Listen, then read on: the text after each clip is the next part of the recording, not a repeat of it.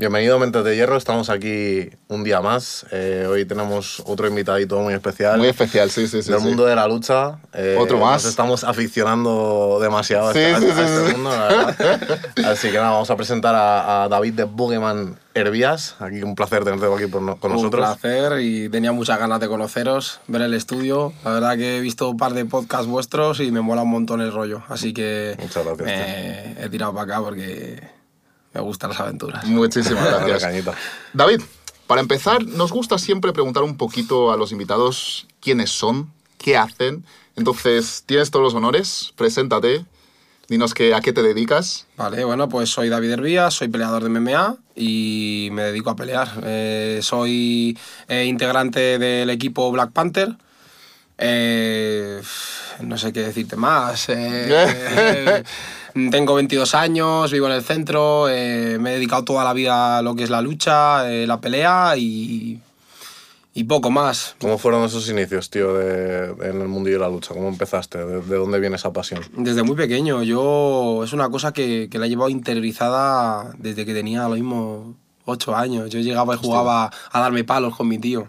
Joder. Eh, me metía, mi tío estaba viendo la tele y yo me metía debajo de su brazo, a ver si jugábamos a las peleas. Ahí comienza todo, porque cuando eres un niño, mm, lo que va buscando en estos terrenos es el juego. No vas, no, no vas mirando el voy a hacer daño a alguien, tal. No, como un juego. Entonces mm, le vas cogiendo gusto y dices, hostia, yo ¿qué, qué quiero hacer esto? Claro. Y yo me metía debajo del brazo de mi tío y veía el WWE y le decía, "Buah, pues voy a imitarle de todo. Le voy a tirar y le voy a matar ahí en la cama. Claro que al final siempre acababa yo y rascándome. Y de ahí todo jodido. Me jodido, sí, literal. Pero fue ahí y, y, y ya pues bueno, empecé con el tema del judo, el karate, eh, cosas así que se suelen hacer desde pequeño. Más artes marciales, ¿no? Sí. Ajá.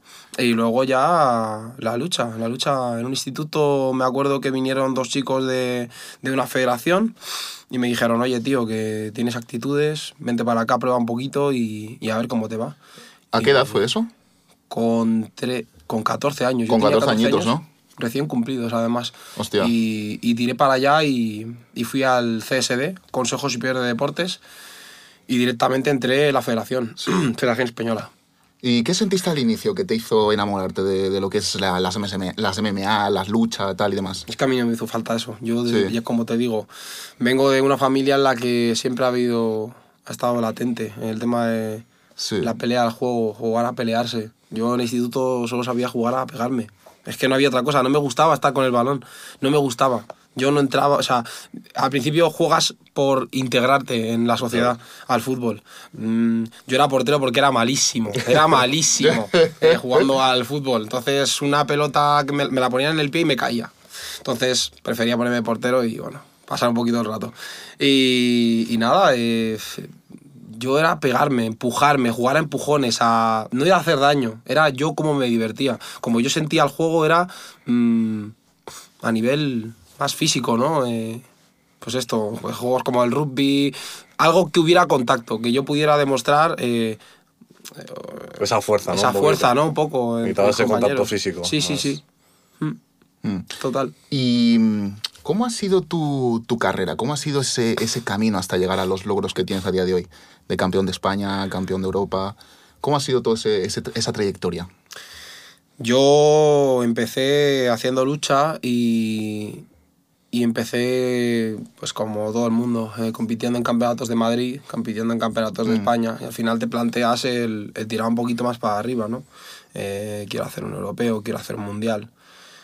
Eh, al final no se me dio por la- el tema de la lucha. A mí me, me limitaba, en, por así decirlo Claro. siempre me gustaba más. Yo, yo veía combates de Conor McGregor, UFC, etc. Vale, y siempre me fijaba en ellos y decía, tío, yo quiero estar ahí. Yo quiero aprender a hacer esto eh, y con la lucha me limito.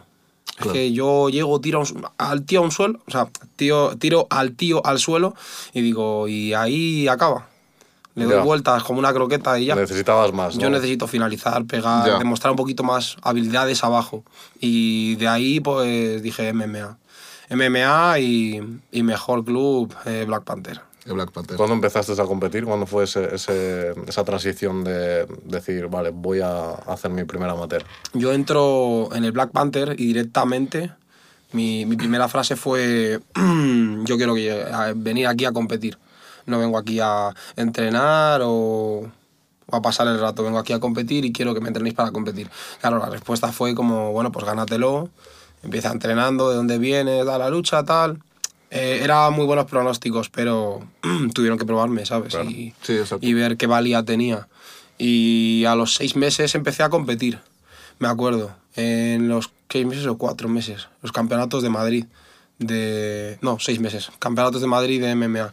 Y gané dos peleas, de las dos peleas que hice, quedé campeón de Madrid y me dijeron, oye, tío, que queremos que, que estás preparado, podría ser una posibilidad que quedaras primero en el Campeonato de España, pero vamos a dejarte un año de, como se dice, de barbecho, ¿no? Y, y vamos a dejarte ahí entrenando, mejorando tus habilidades luego darle caña. y a ver qué tal te va. Y, y al siguiente año competí y se me dio de lujo. Es que fueron, fue todo rodado. Todo, todo fue rodado. O sea, en ese año en el que quedé campeón de España, pasó lo del europeo. al año siguiente, por, por, por trámites, eh, fue el mundial. Ese año no se hacía porque había un año retrasado del COVID y tal. Y fue en todo en, en un año, en un año. ¿Cuál es tu récord ahora mismo, actualmente? Tengo un la gente lo sepa. 17-2, no, qui- 15, uf, 17 peleas, 15 ganadas, 2 perdidas. Mm, Joder, es una puta locura. Es una locura, sí. Ahora mismo sí, sí tengo un récord alto. Mm. Mm. ¿Y cómo viste esa primera pelea? ¿Cómo lo viste tú? Uf, yo tenía un miedo a la jaula, no lo sabéis bien, ¿eh? ¿Sí? Sí, sí, sí, pero claro, esas cosas no se suelen hablar mucho en estos ¿A que sí? mundos. ¿A que sí? Vale, en esto no se suelen hablar mucho porque la gente eh, entiende que, que un peleador no puede tener miedo a entrar a la jaula. Claro. Y por supuesto que puedes tener miedo. Y es que yo lo tengo, de hecho. Yo cuando entro a la jaula, todas las veces que entro tengo miedo. Todas las veces. Y quien te diga que no, te miente. Es que no. La sensación es de miedo. No tengo adrenalina, tal. Que no, que no, que es de miedo. Sientes miedo a muchas cosas, a perder, a que te dejen noqueado, tal. Por eso yo entreno las horas que entreno, para que no, para que no me pase esto. Yo en el momento en el que entro y sale Boogeyman, como, como yo suelo decir, ya el miedo se va. Mm. He recibido el primer golpe, he dado el primer golpe, ya el miedo se va. Ya es adrenalina, contacto, contacto, contacto, y no tengo miedo a nada. Pero Los momentos antes, ¿no? Los momentos pasillo, previos. gente, entrenadores sudando, eh, venga tío, vamos a hacer estrategias, pensando que no le puedes decepcionar a tu entrenador, no puedes decepcionar a tu gente. Son Una muchos presión nervios, es que muy- mucha presión.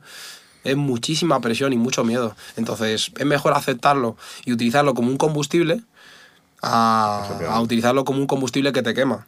Prefiero quemar a, a arder, Total. ¿sabes? ¿Cómo gestionas tú esa presión? Mm. Es que esa presión no se gestiona, esa presión se gestiona entrenando. Y yo creo que como yo la gestiono es eh, entrenando, como, o sea, para, para mi mente, yo digo, tío, si tú entrenas tantas horas, eh, corres tanto, levantas tantas pesas, tal, tienes como todos todas las habilidades posibles, que también entra mucho lo mental, pero al final habilidades físicas tienes todas.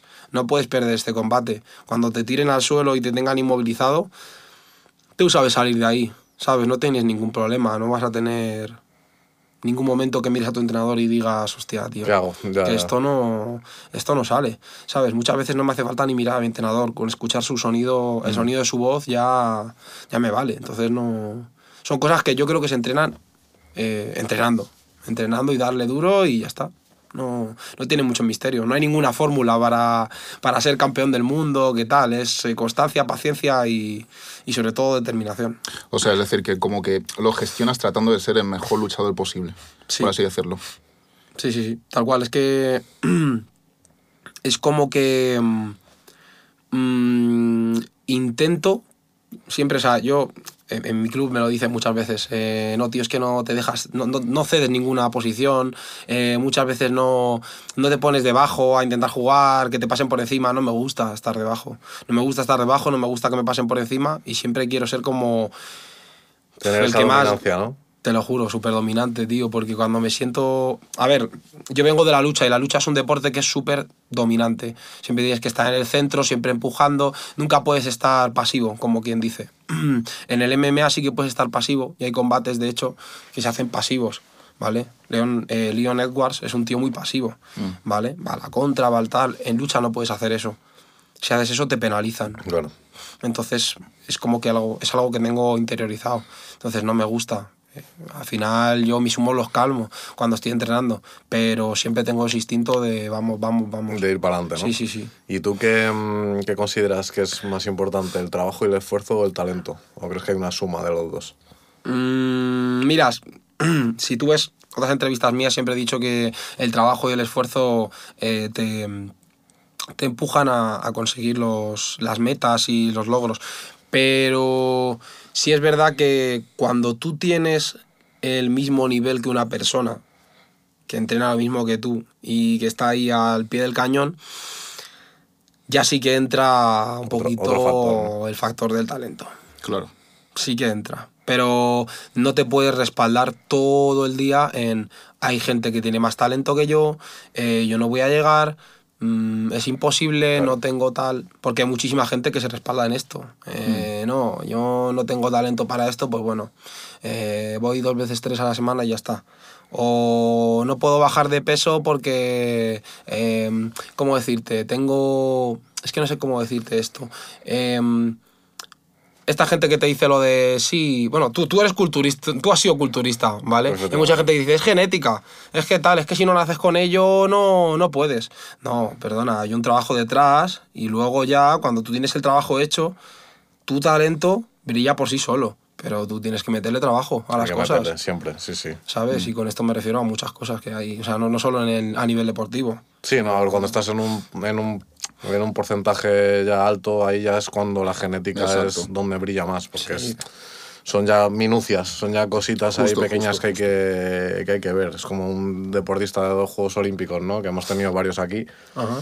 Al final, eh, todos dicen lo mismo, ¿no? Que, que la o sea, el trabajo y el esfuerzo es lo más importante, pero siempre hay un factor genético que es el que hace que tú ganes, o, o ganes el oro o te quedes en el bronce. Exacto. Es verdad, pero yo he visto a mucha gente, por ejemplo, talentosa pasar delante de mis ojos.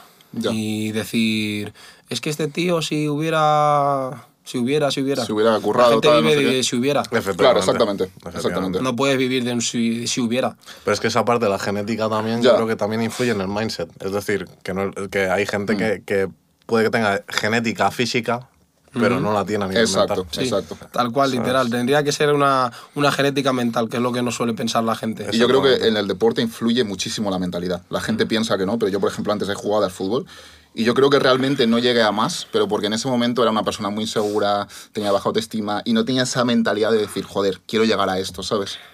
Muchas veces eh, la gente confunde el, el tener eh, alta la, la autoestima con querer sobre, o sea, como que yo quiera resaltar mi éxito bajando el tuyo. O sea, yo no subo una foto a Instagram eh, diciendo que soy campeón de Europa para Claro, dejarte exacto. mal a ti. ¿Sabes? Yo subo una foto a Instagram porque creo que es un logro mío. Si tú te lo quieres tomar mal y a mala conciencia pensar que yo estoy intentando dejarte, eso es problema tuyo. ¿Sabes? Hay mucha gente que vive de esto, o sea, de decirte, no, es que tú eres un chulo, es que tal, es que he recibido un millón de, con- de comentarios, comentarios, así. ya. Un millón de comentarios así. O porque tú digas una opinión que está fuera de, de lo normal o contraria a ti y ya tienes como un logro hecho, ya como que tu opinión Ya. es como ah, que te quieres sobrepasar a mí. No sé si me entiendes lo Sí, que te estoy sí, diciendo, sí, pero por ahí voy. Es que el problema es que la gente confunde el ego con estar orgulloso de uno mismo.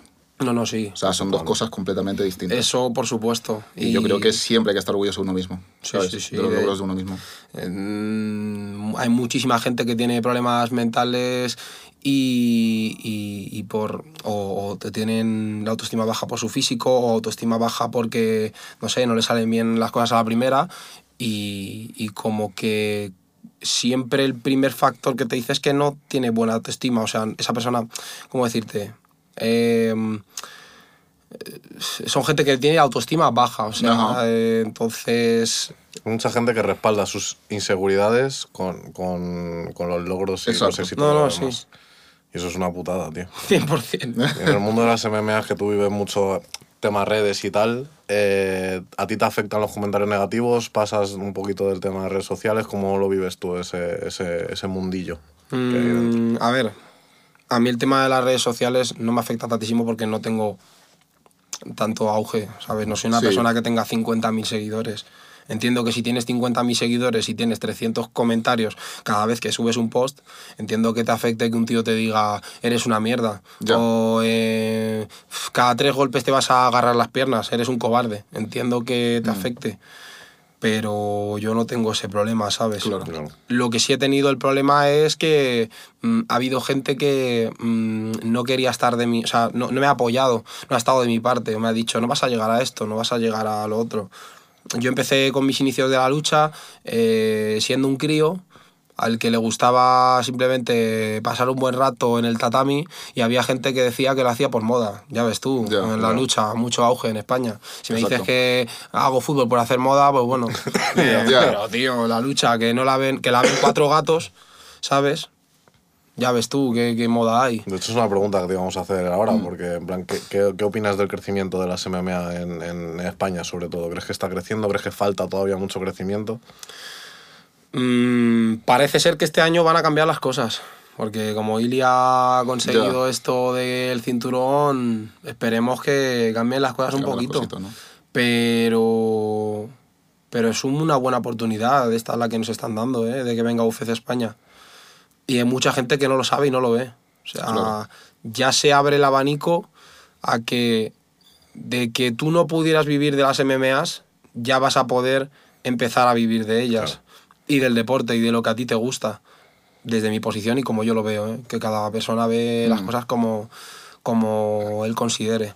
Pero sí creo que está subiendo. Y de hecho, a nivel profesional y sobre todo a nivel amateur. Sí. Hay muchos chavalitos que van a tope. Van a tope.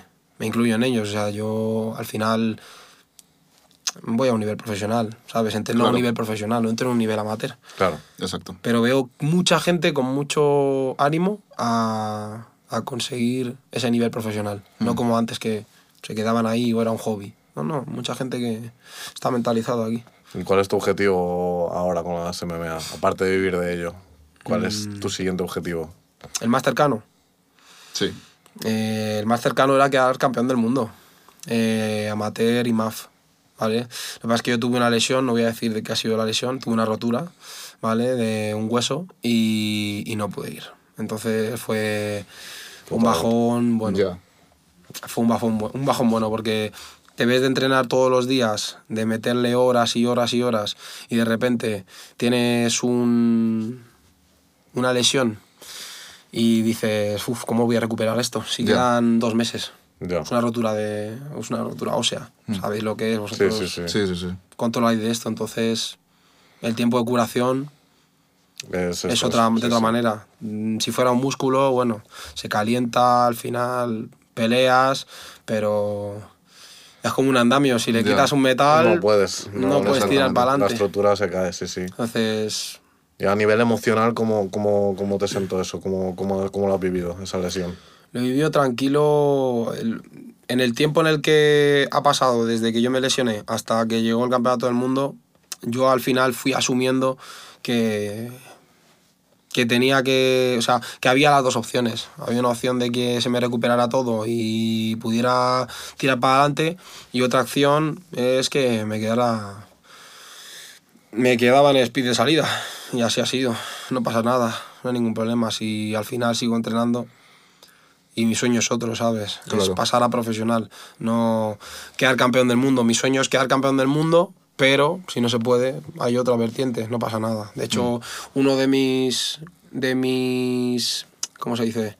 Mm, mm, de lo que quiero hacer este año es eh, quedar campeón del mundo y hacer mi primera pelea profesional, Hmm. 2024, ¿no? 2024. Nada, se viene fuerte. Sí, de hecho es una, de hecho es una, ¿cómo se dice? Primicia. Nadie lo sabe. Sí, sí, sí. ¿Y dirías que ese momento ha sido el momento más difícil en, en tu carrera deportiva? Sí, porque te planteas muchas cosas. Te planteas el, el, el- Yo estoy hecho para esto, quiero que me vuelva a pasar otra vez. Mm, Mm, es que no sé qué decirte, eso tienes que vivirlo. Sí, Mm, Tú puedes decir que te vas a levantar de un cao, pero hasta que no te hace un cao, no sabes si te vas a levantar o no. Te rompes un hueso y no sabes si vas a tirar para adelante, Mm, ¿sabes? Y yo se lo decía a mi entrenador. Digo, tío, te lo juro que he descubierto que yo valgo para esto de verdad y que quiero tirar para adelante con todo y, y con todos los problemas, afrontarlos, partirlos o, o- o saltarlos. Y me dice mi entrenador, pero no sabías de antes. Me dije, yo lo sabía, pero tienes que comprobar las cosas y cuando pasan, estar ahí. Porque hay mucha gente que te, que te vende el tema de, sí, yo puedo, yo tal, pero cuando pasa hay que estar ahí, claro. ¿sabes? Y una lesión jodida, es una lesión jodida. Mm, Que te rompan un hueso es una lesión jodida. jodida, ¿no? Sí, sí, sí. ¿En alguno de esos momentos te, te planteaste dejarlo? ¿Te planteaste tirar la toalla? No, Nunca, ¿no? no. Siempre lo has que si me hubiera planteado, clarísimo. Si me lo hubiera planteado ya, este podcast no lo hubiéramos hecho. te lo puedo asegurar. Qué. Entonces, en lo que sé que voy a llegar o donde vaya a llegar, mm, da igual, eh, sé que lo voy a hacer porque esto me ha hecho abrir los ojos aún más. De decir, tío David, puedes con todo. Puedes con todo, una lesión, lo que se te ponga por en medio, puedes con todo. Así que muy guay, tío. O sea, después de pasar esa lesión es como que te has hecho invencible, por así decirlo. Sí, que sí. se venga lo que, lo que se tenga que venir, ¿no? Sí, mentalmente me he vuelto mucho más tranquilo y, y hago las cosas con mucha más paciencia. Porque sé que puede llegar una cosa de estas y, y de repente moverte todo, todo tu plan, ¿sabes? Que no es tanto, yo nunca había tenido una lesión, nunca había tenido nada, ningún problema para competir, pero sí que es un factor que te puede, que te puede joder. Factor de riesgo, sí, sí, Mm. sí. Sí, sí, es que no... Claro, no lo, no lo notas hasta que no pasa. Claro. En el momento en el que pasa dices, esto tengo que tenerlo en la cabeza. Sí, porque no tienes el control siempre de todo. Ahí está, ahí está. Exacto. Yo no sé por qué me pasó exactamente, ¿vale? Eh, la lesión, no sé. eh, fue una mala postura, no sé cómo fue, ¿vale? Pero. Pero sí que. mm, Sí que mis entrenadores han podido mover por ahí. Es que yo entrenaba muchísimo, muchísimas horas, le metía mucho ritmo. Yo es que soy un obseso de entrenar, de verdad te lo digo. O sea, soy un obseso y por lo que he escuchado de tus podcasts, eh, tú también te molaba mucho el tema del culturismo, le dabas Sí, sí, tal. yo- y es una cosa que es una obsesión Absoluta, totalmente. fuerte y te vuelves, tío, que te vuelves a casa y estás pensando en ello y cómo mejorar al día Sí, siguiente. y si no has hecho un buen entreno, estás rayado.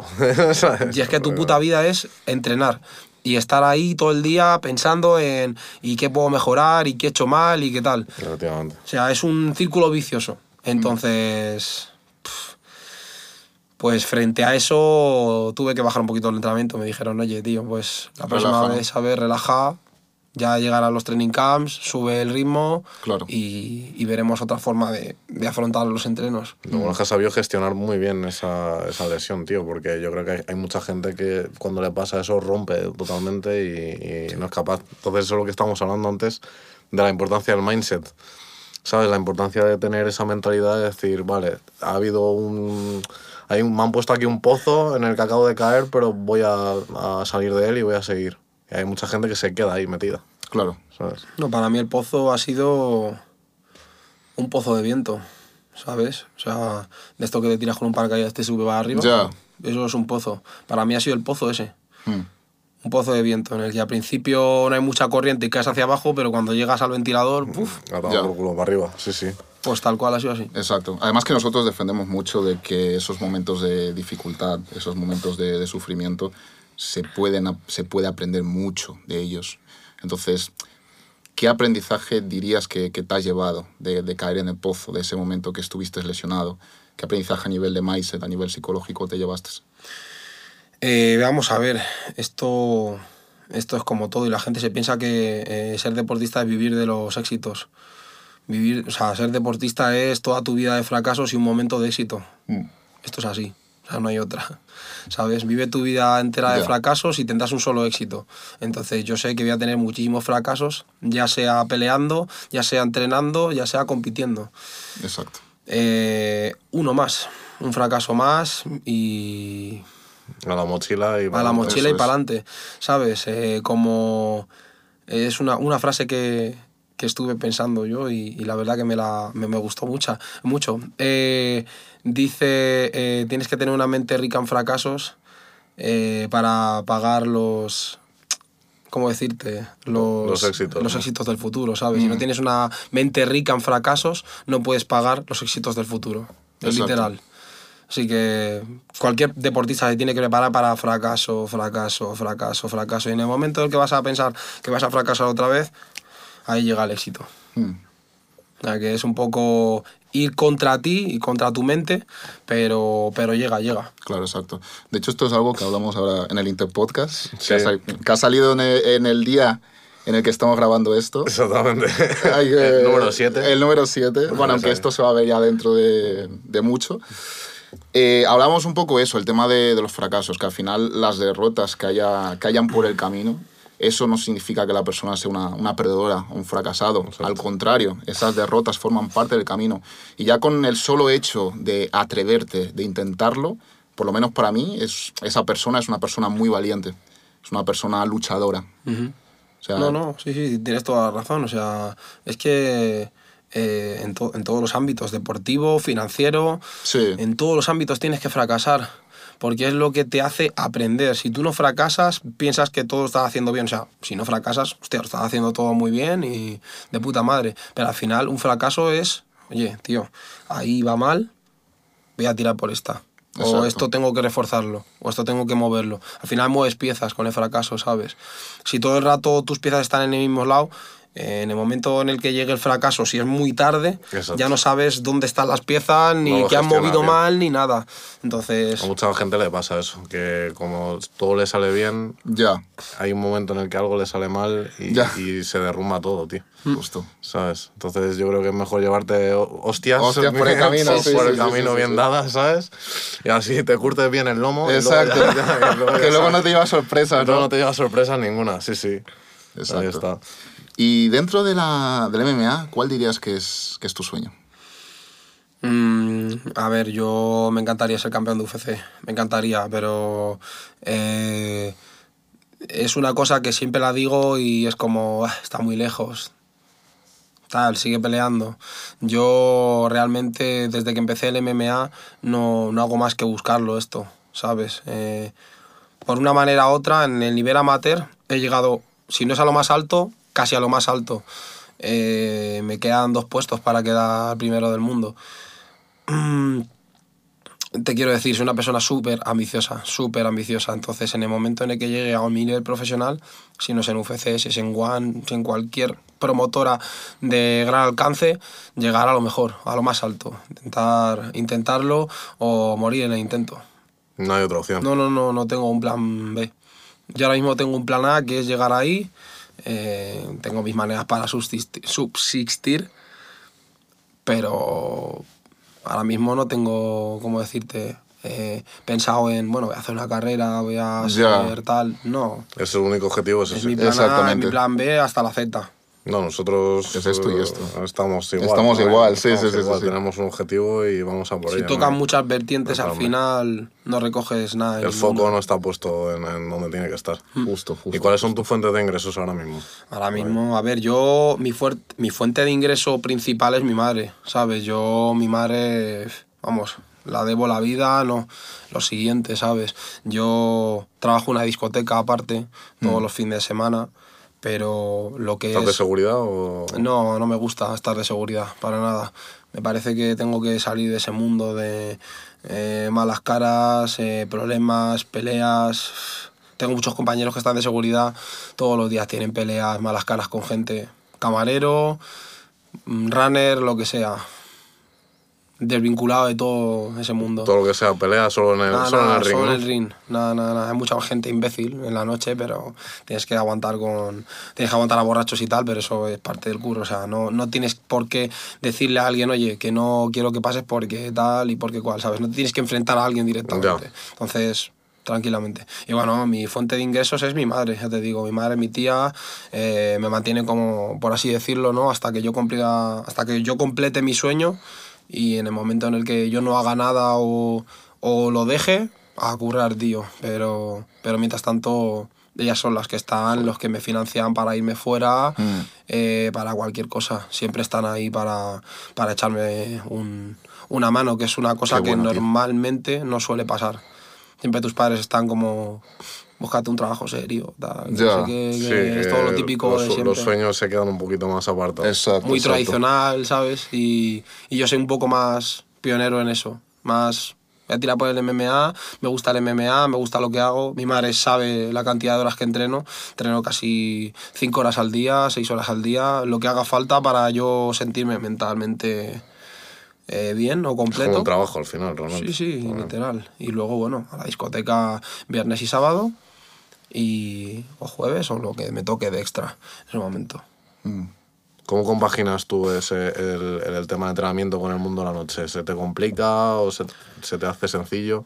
no se me hace muy muy pesado porque al final los viernes termino mis entrenamientos de MMA yo hago MMA de lunes a viernes y luego los sábados y domingos descanso pero siempre hago pesas tal me gusta mucho el tema de los hierros y tal me gusta mucho Un poquito más de condición física, sí ¿no? sí me encanta la condición física es algo de de hecho te diría que empecé antes con la condición física que, con- que con el tema de la lucha siempre me ha gustado. De, hecho, veo a, a temas, gente culturista, me mola un huevo, ¿sabes? No me gustaría estar tan grande, pero por ejemplo, eh, un atleta, no sé cómo se dice, ba- bañador, bikini, bueno, en mujeres bikini, Sí. bañador, hombres, pues por ejemplo, eso sí, me gusta, ¿sabes? Physique. Sí, exacto. Entonces me mola mucho el tema ese. Así que sábados y domingos pues le dedico a eso. Mm. ¿Sabes? Y así desinhibo un poquito la cabeza, que también es importante. Es importante. De no estar todo el rato golpeando tu entrenador que te está diciendo fallas en esto, fallas en esto, fallas en esto. Me dio una recompensa. Pues realmente entrena de lunes a domingo prácticamente. Sí, literal. Hay, una, hay un día que descanso, no tengo que hacer nada, me lo tomo Libre. relajado, libre, el que sea, del que yo considere que más estoy cansado y ya está. Y luego, ya te digo, el tema del trabajo, pues bueno, ¿qué quieres que te diga? Es lo que hay. Claro. Si quieres tener un poquito de lujo, pagar tus cositas, Hay que eh, currar. hay que currar. Hay que currar. ¿Has tenido alguna movida así en el mundillo de la noche o no? Sí, he tenido, sí. ¿Has tenido- Sí, he tenido, sí. ¿Se pueden contar o no se pueden contar? Sí, bueno, por supuesto, claro. Bueno, he tenido movidas desde que me han ido a amenazar por, por temas de MMA, porque te conocen y Sí. te dicen, eh, tú, campeón de España, tal cual, y te empiezan, a, te empiezan a tocar un poquito a ver si tú saltas. Hasta gente que, yo qué sé, mil cosas, borrachos que, que se han confundido contigo o te han dicho cualquier cosa en la sala y, y has tenido que saltar. Por ejemplo, tuve hace poco un problema con un promotor, ¿sabes? De la discoteca yo trabajaba, el promotor estaba, o sea, tú date cuenta, yo, nosotros trabajamos en una sala en la que hay eh, una barra central y el tío llega, coge unas pajitas, las tira dentro de la barra, empieza a hacer ahí la fiesta a las 6 de la mañana cuando todo está recogido, ¿sabes? Y empieza a decir, venga, vamos a sacar unos chupitos, tal. Claro, la gente estaba flipando. La gente normalmente eh, siempre intenta como, yo no sé si es no sé si hacen por costumbre ya o porque están educados así, como que cuando algo les molesta, en vez de decirle, oye, tío, me está molestando lo que estás haciendo, o no hagas esto, ¿sabes? Aunque tengas un puesto superior al mío, si yo te tengo que decir que me molesta algo, te lo voy a decir educadamente, Claro. pero te lo voy a decir, ¿sabes? No voy a tener por qué callarme. Bueno, pues eh, el tío, empecé a hablar con una compañera mía y el tío estaba en el otro lado de la barra, tirando las pajitas, y vio que nos estábamos riendo, el tío iba todo drogado, ¿sabes? Y cuando me vio riéndome, se confundió, se pensó que tal cual, salió corriendo detrás mía. Ahí empezó como una, un jaleo, una pelea. No, no llegué a pegarme con él, ¿sabes? Pero sí es verdad que me lanzó un, un boleón de derechas y me lo quité así. Ahí me volví loco, tío. No, Cuando claro. alguien te intenta contactar, buah, te vuelves loco, dices, "Uf, Te cambia el chip, te ¿no? has pasado, te has pasado. Porque es como que me has querido agredir. Claro, Agre- claro, claro. Entonces, Sí, sí.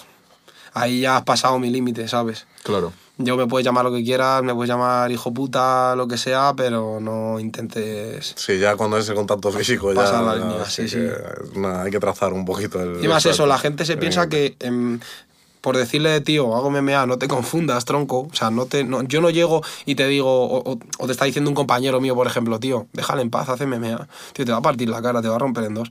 ¿Para qué coño quieres pegarte con él? ¿Sabes? Si es un tío que hace MMA de hobby, bueno, te puede dar igual. Pero si sabes que es un competidor, tío, es un tío que pelea para eh, pegarle una paliza a alguien en segundos. ¿Para qué te Ya. quieren meter con él? Yo no te estoy diciendo que hago MMA por creerme más que tú. Te estoy diciendo porque es un peligro, ¿sabes? Cuando pone peligro radiactivo, ¿por qué no entras? Exacto. Porque puede darte radiación. Igual, peligro eléctrico, te puede dar electricidad. Pues igual, tío, te estoy poniendo un cartel, Dangerous. eh, Sí, sí, sí, sí, sí. que- exacto. que no, te, no te metas por aquí. Claro. Justo. Y la gente se intenta medir, pero bueno, es algo que tienes que, que controlar y mucho. Yo creo que hay gente que como que quiere demostrar algo también, ¿sabes? Muchas veces, como que intentan Mm. ahí a ver hasta dónde, hasta dónde puedo apretar, a ver si el tío es tan valiente o tan tal, ¿sabes? Pero eso lo hacen con todo el mundo, no solo con peleadores. Todo eso sí está claro. O sea, lo hacen. Hay gente que lo hace con su chica, hay gente que lo hace eh, la chica con el chico, hay gente que, pues, muchos ámbitos, ¿sabes? No solo en, en el mundo de la pelea, Sí, o eso es medir a tal. inseguridades totalmente. ¿Sabes? Yo, me- yo conozco muchísima gente que de repente le dicen a un tío que es, por ejemplo, yo qué sé, corredor de 100 metros. Y dice, va, pues yo te pego una paliza corriendo. Pero ¿cómo le puedes decir a un tío, a un corredor que hace todos los días eh, entrenamientos, que le vas a ganar en una carrera? Pues lo mismo te digo con un luchador o con un jugador de tenis o con un jugador de fútbol. Dice, Claro. "Ah, que te voy a quitar el balón, ¿qué tal? Porque llevas dos meses jugando al fútbol. Venga, anda, pírate un rato a tu casa, ¿sabes? Date una vueltecita, Date una vueltecita. Eso Eso es lo típico cuando te viene el gimnasio y te dice, no, si yo en dos meses me pongo como tú. ¿sabes? Ya. En plan, dices tú, bueno, hola, vale, tío. ¿Sabes? Me pongo los cascos y digo, sí, Pero hay gente que hasta que no... eh, No prueba lo que- No prueba lo que es, no... No, No, no lo entiende. ¿sabes? Luego también la gente eh, vive mucho esto de lo que estamos hablando del talento, de sí, yo pudiera, si yo pudiese, yo tal. Vive mucho de eso, ¿sabes? Eh, esta gente que te dice, no, si yo también puedo hacerlo. O Ponte. Claro, Claro. exacto. ponte a ello. Ponte. ¿Sabes? Si el tema es tener cojones, tirar y por la mañana cuando estés ahí todo tirado y todo descansado, decir, madre, que me tengo que levantar a entrenar. Seis horas, tío. Ya. Ni de coña. Y tienes que coger el metro. Yo, por ejemplo, cojo el metro. No tengo eh, transporte privado. Entonces, metro y ahí con toda la población española. Y ya toma por Y culo. ya Y está. Casi cerrando los ojos y digo, eh, mi parada. Y me bajo. Y autobús ya. y a Black Panther. Sí, sí. Eso Literal. es. Antes has comentado también ese apoyo que, que te da tu madre, que te da tu tía. Algo de lo que, de lo que hablamos mucho y defendemos es eh, la importancia del entorno en el desarrollo personal de una, de una persona. ¿Cuán importante para ti es ese, ese apoyo en tu carrera deportiva? A ver, para mí eh, la importancia que tengo, en mi entorno, que tengo en mi entorno es muy, muy, muy fuerte. ¿Sabes? Yo necesito tener un apoyo. ¿Sabes? Al final yo no puedo lidiar solo con todo lo que tengo. Eh, ya fuera de mi familia, yo, mi familia me da apoyo, digamos, financiero y moral. Claro. ¿sabes? Pero luego yo en el Black Panther tengo muchísimo más apoyo, ¿vale? Yo tengo casi, es que no sé decirte, una cantidad de entrenadores. Pues a ver, puede haber 16 o 17 entrenadores en el Black Joder. Panther, ¿vale? Hay como tres de boxeo, hay uno de grappling, no, o dos o dos de grappling y de jiu-jitsu, luego hay dos head coach, eh, hay muchísima gente, ¿sabes? O sea, está, ya te digo, Dave Bene son los head coach, Sí. eh, Morad es mi entrenador de suelo, que es como si fuera pf, mi maestro de, de los templos perdidos de China y Japón, ¿sabes? Este que está en la roca sí, pensando, sí, pues es literal, así, ese es mi maestro. Y, y luego está en striking, ¿sabes? Tenemos a Chocolate, que es un tío muy válido, ha sido campeón de Lisca, ¿sabes? Junior muy, muy, muy bueno. Eh, tenemos dos o tres entrenadores de boxeo, cuatro creo. Está Clark, Pencho, Richard. eh, si me olvida alguno, pues no sé. O sea, luego también tenemos a Román. Son muchas, muchas, muchas cabezas pensantes por mí. Entonces, eh, ese apoyo que me dan cuando yo tengo un combate y, y decirme, oye, te peleas con un tío de striking, te peleas con un tío de grappling, te peleas con un tío de, no sé, de cualquier disciplina, ¿sabes? Pues, tío, eh, eso de que piensen por mí me quita un montón Claro, de Sí, presión, porque al final solo tienes que hacer el trabajo y ya está. Exacto. Claro. Y a nivel influencias externas, es decir, fuera de tu familia y, de tu, y del gimnasio, que también es otra familia realmente para, para vosotros, todos los que habéis estado aquí de, del Black Panther lo decís, que es como, como si fuese una familia del el gimnasio. Sí, sí, literal. Las influencias externas, es decir, a lo mejor has tenido algún problema con, con a lo mejor amigos que no han compartido lo que viene siendo tu sueño y a lo mejor te has tenido que alejar de esas malas compañías o siempre has tenido un entorno bastante saludable. No, tío, es que en el mundo este hay mucha envidia.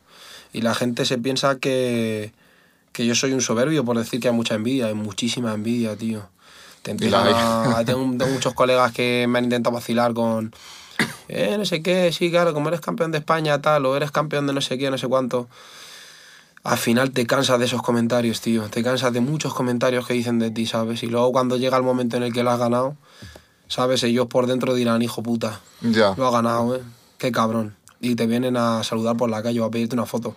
¿Sabes? A mí, a raíz del que quedé campeón de Europa, eh, me vino un montón de gente a pedir fotos. Yo salía en esa época mucho de fiesta porque no, no curraba y venía mucha gente a pedirme fotos.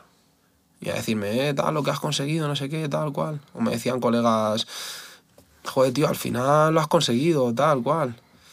Hay gente que no me ha, no me ha aportado nada, ¿sabes? Solo me has aportado el que me digas, eh, pero ¿por qué haces eso? O busca tu curro, o lo que sea, tal. Tío, yo no te pido que, que me apoyes, que me digas qué tal, simplemente que lo comprendas y mejor que te quedes callado. Si no, Exacto. si es una, si no es una opinión buena, mejor cállate, ¿sabes? O sea, como es el dicho este de eh, si no vas a mejorar el silencio, eh, no, si, si vas a hablar para mejorar el silencio, bueno, no sé cómo es, tío. No, pero sí, sí. ¿Te entendemos? No, ¿sabes? entendemos, sí, final- Creo que sabemos por dónde vas. Que hay gente que debería estar callada en vez de, Está hacer comentarios de mierda, tío. Pero es, lo más fácil. O sea, Sí, sí, que, no. sí que has, has cortado, ¿no? Alguna amistad y Tenía mucho entorno. negativo, ¿no? ¿Qué quieres que te diga? Yo podría haber sido una buena carne de cañón, ¿eh? Te lo puedo asegurar. ¿eh? Sí, tío, porque he tenido muchos problemas en el colegio, temas de racismo. eh, yo estaba gordo de pequeño, gordofobia, eh, mil mierdas, tío. Y siempre viene de lo mismo, tío. Por la puta mierda de, de que, de que se piensan que ser negro es ser inferior a una, una persona normal, ¿sabes? O sea, tío, que tengo un color diferente a ti, que no Y ya está. Sí, no sí. tenemos otra, otra cosa, ¿sabes? Entiendo que en ciertos pensamientos, por ejemplo, de religión, me puedas debatir si soy una persona que viene de fuera, o sea, Exacto. pero yo soy español, ¿sabes?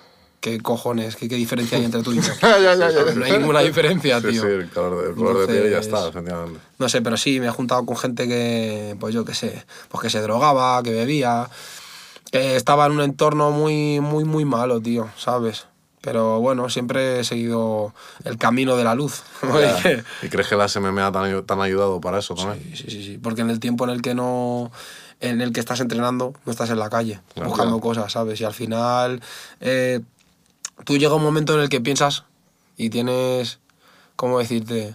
Eh, esos, esos minutos, esas horas en las que piensas en tu casa, qué quieres hacer con tu vida, qué tal, qué cual. Y al final, si estás pensando en qué tienes que mejorar el día siguiente de entrenar, no estás pensando en qué tengo que hacer con mi vida. Uh, estoy en la calle, Ya. robo, me drogo, eh, vendo droga, cualquier cosa, ¿sabes lo que te quiero decir? Entonces, sí que es verdad que agradezco mucho eh, a mí mismo y a mi familia y a mis entrenadores el que no me hayan llevado por esa vertiente, Sí. ¿sabes? Porque podría haber sido sencillísimo, de verdad, ¿eh? Mm. Yo he estado en, en trabajo social porque, claro, el problema de racismo, colegio, todo esto me lo llevaba a casa, ¿sabes? Y mi madre ha pasado un calvario, tío, cuando yo era pequeño, yo todo lo pagaba en casa, tío. No, no era una... No era... Yo nunca le he llamado, por ejemplo, gilipollas a mi madre, o no me he pasado con ella. Pero sí es verdad que eran como desprecios de déjame en paz, tal, no quiero saber nada de ti, ¿sabes? Y ahora es la mujer más importante de mi vida. Entonces, pasa una cosa a otra. Cuando estás bien de aquí, Ya. Que es muy importante. ya, ya va mejor, pero, pero sí, sí, yo podría haber estado, uf, pero muy mal, ¿eh? ¿Y cómo lo viviste a nivel anímico todo ese, ese bullying? ¿Sabes qué pasa? Que eh, mi madre es madre soltera, entonces yo nunca he tenido padre. Eh, mi padre es negro, mi madre es blanca. Entonces, eh, un tío blanco siempre te puede, o sea, siempre te puede ayudar a, a, bueno, tío, eh, ya pasará, eh, ya se va calmando con los años. Un tío negro que ha vivido la situación, que su racismo, te puede explicar a su com- en, en completo lo que él siente, cómo se siente, por qué lo hacen y la solución para dártela. Entonces yo al final, hasta que no llegué a una edad muy, muy, muy avanzada, no entendí por qué hacían esas cosas. ¿Sabes? Mi madre me lo explicaba, pero es que no, no van a llegar a comprenderlo del todo. No, no lo llegas a comprender hasta que no ves a uno igual que te dice, tío, esto lo hacen por esto, por esto y por esto. Y vas a tener que lidiar con ello. O sea, el, mundo es un, es un lugar despiadado. Entonces, si no entiendes que la gente eh, te va a intentar tirar por la borda o va a tener ciertas... ¿Cómo decirte? Actitudes, Actitudes.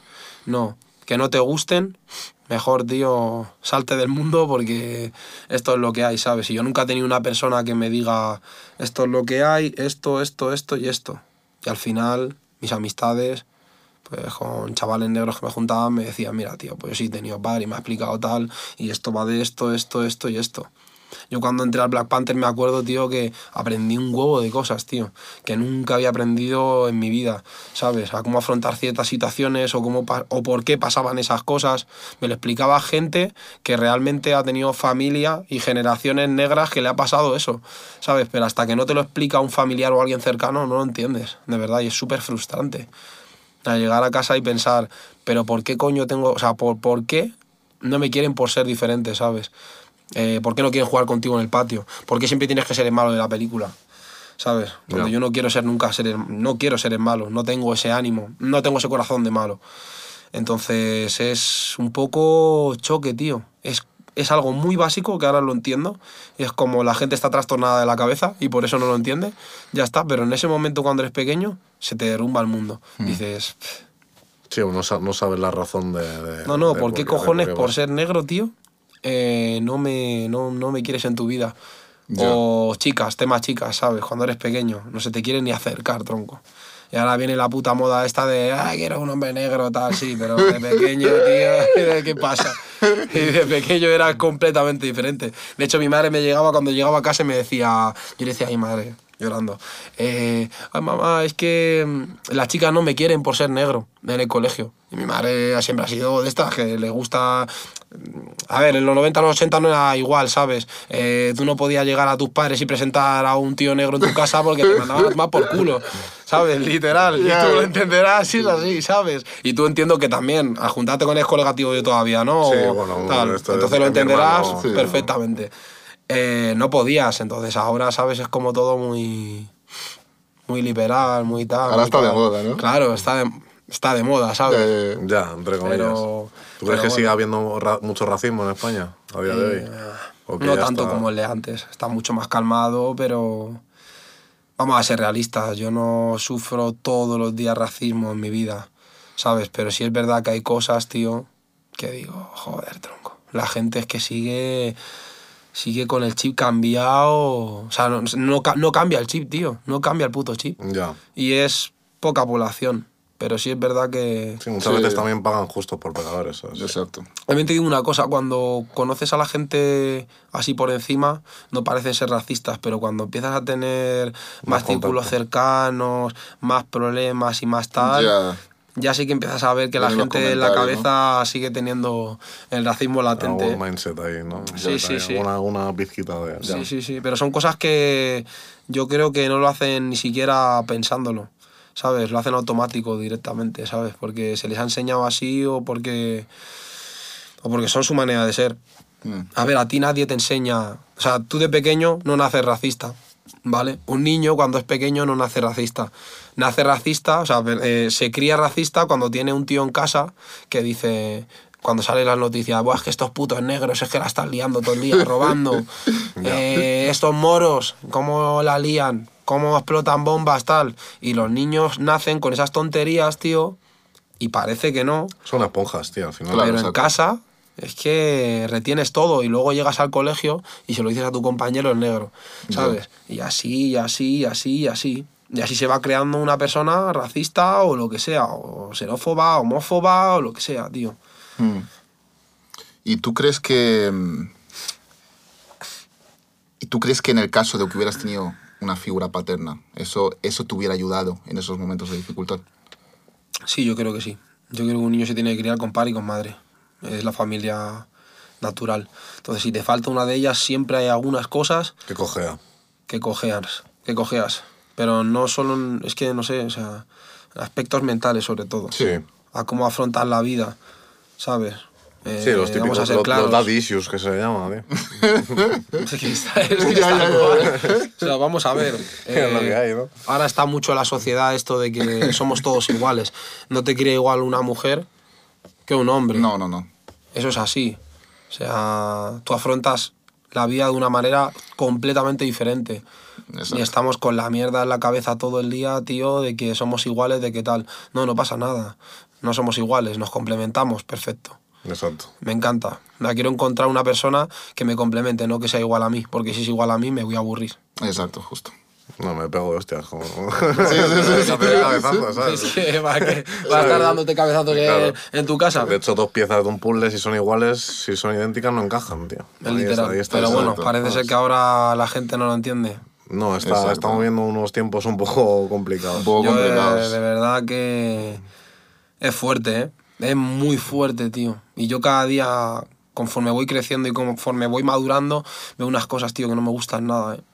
No me gustan nada. o Yo lo sea, hablo mucho con él también. ¿eh? Sí, lo hablamos mucho. Antes era un poquito todo muy... Lo que hay es lo que hay, cada persona tiene su aspecto y ahora es como todo muy general, ¿sabes? Sí, sí, y sí. este, y este como... Esta, este empuje que le está dando a la sociedad, tío, a criminalizarnos a los hombres por todo, tío, me da mucho miedo, tío. Porque es como que eh, yo, no, yo no nazco violador, yo no nazco asesino, tío, yo no nazco ladrón. Justo. ¿Sabes? Y parece ser que un mínimo de sociedad que está loco, que tiene un problema mental, Sí, porque tienen condicionantes externos e internos que crean esa personalidad y hacen esos delitos. O sea, luego pagan justos. por- Como por que nos lo atribuyen a los el hombres. ¿sabes? Sí, es como si estuviese en el gen. Ya, ya, ya. ¿sabes? Sí, sí, En literal. el por ser ADN, hombre ¿sabes? eres tal. Por ser tal, eres tal. O sea, no, tío. O sea, encima es que luego ves datos, ves tal y, tío, que, que, que es que se piensan que hay violadores por todas las esquinas, tío. Sí, sí. Y es que no es no así. puedes hablar con una mujer en una discoteca, tío. y Yo muchas veces me tengo que pensar el hablar con una. ah, y ahora mismo tengo pareja, ¿sabes? No tengo pensado en hablar con nadie. Pero cuando, pero cuando tengo que pensar, o sea, cuando tengo que ligar a una discoteca o lo que sea, tengo que tener mucho cuidado a lo que digo, tío. O sea, ya con cosas normales o naturales que yo pienso que están bien o como me han educado a mí. Eh, Vas con pies de plomo. Voy con pies de ¿sabes? plomo, tío. Exacto. Voy diciendo, joder, a ver si me voy a ganar una hostia. O esta noche voy a estar en el calabozo detenido. Ya. Porque como digas que. Una llamadita y pa- tal, y Ya, pa' dentro, niño. escúchame, chupar un- te dan dos palos y te dicen, nada, chaval, para adentro, sí. que te vas tres días a Plaza Castilla. Ya ves.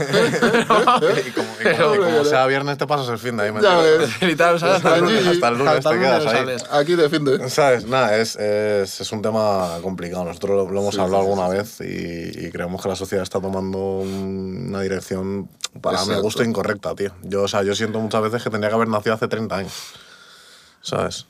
Por tema de mentalidad a nivel o sea, más clásica, ¿sabes? Pero yo que sé, soy así, es lo que hay. También, No, no, Pero sí, ejemplo de literal. mis padres, ¿sabes? Sobre todo a Ya. nivel relaciones sociales. sí, sí. y- La gente ahora mismo, y ya no hablo de géneros, la gente ahora en esta sociedad, tío, busca muchos derechos pero pocas obligaciones. Ya. ¿Sabes? Entonces tú tienes que vivir en una sociedad en la que tengas derechos y obligaciones. Exacto. Si no está compenetrado los dos, algo está fallando, ¿sabes? Entonces no tienes que saber tienes que saber llevarlo y cuando pides un derecho decir, vale, tengo esta obligación y si tengo esta obligación, luego tengo una recompensa. Efectivamente. Exacto. ¿Sabes? Pero si no, No buscas pedir. esos tres factores, si pides, pides, pides, pides, tienes la responsabilidad de un niño, Ya. pero los derechos de una persona adulta. persona adulta, Entonces eso no, no está, no es compatible. No es compatible. Exactamente. Y volviendo al tema de la familia, tío, yo creo que, o sea, el padre y la madre son ambos necesarios y ambos aportan cosas distintas. Hmm. O sea, es como que a lo mejor la madre aporta más ese, ese cuidado, ese cariño, y el padre aporta más esa, esa, protec- esa protec- protección, ¿sabes?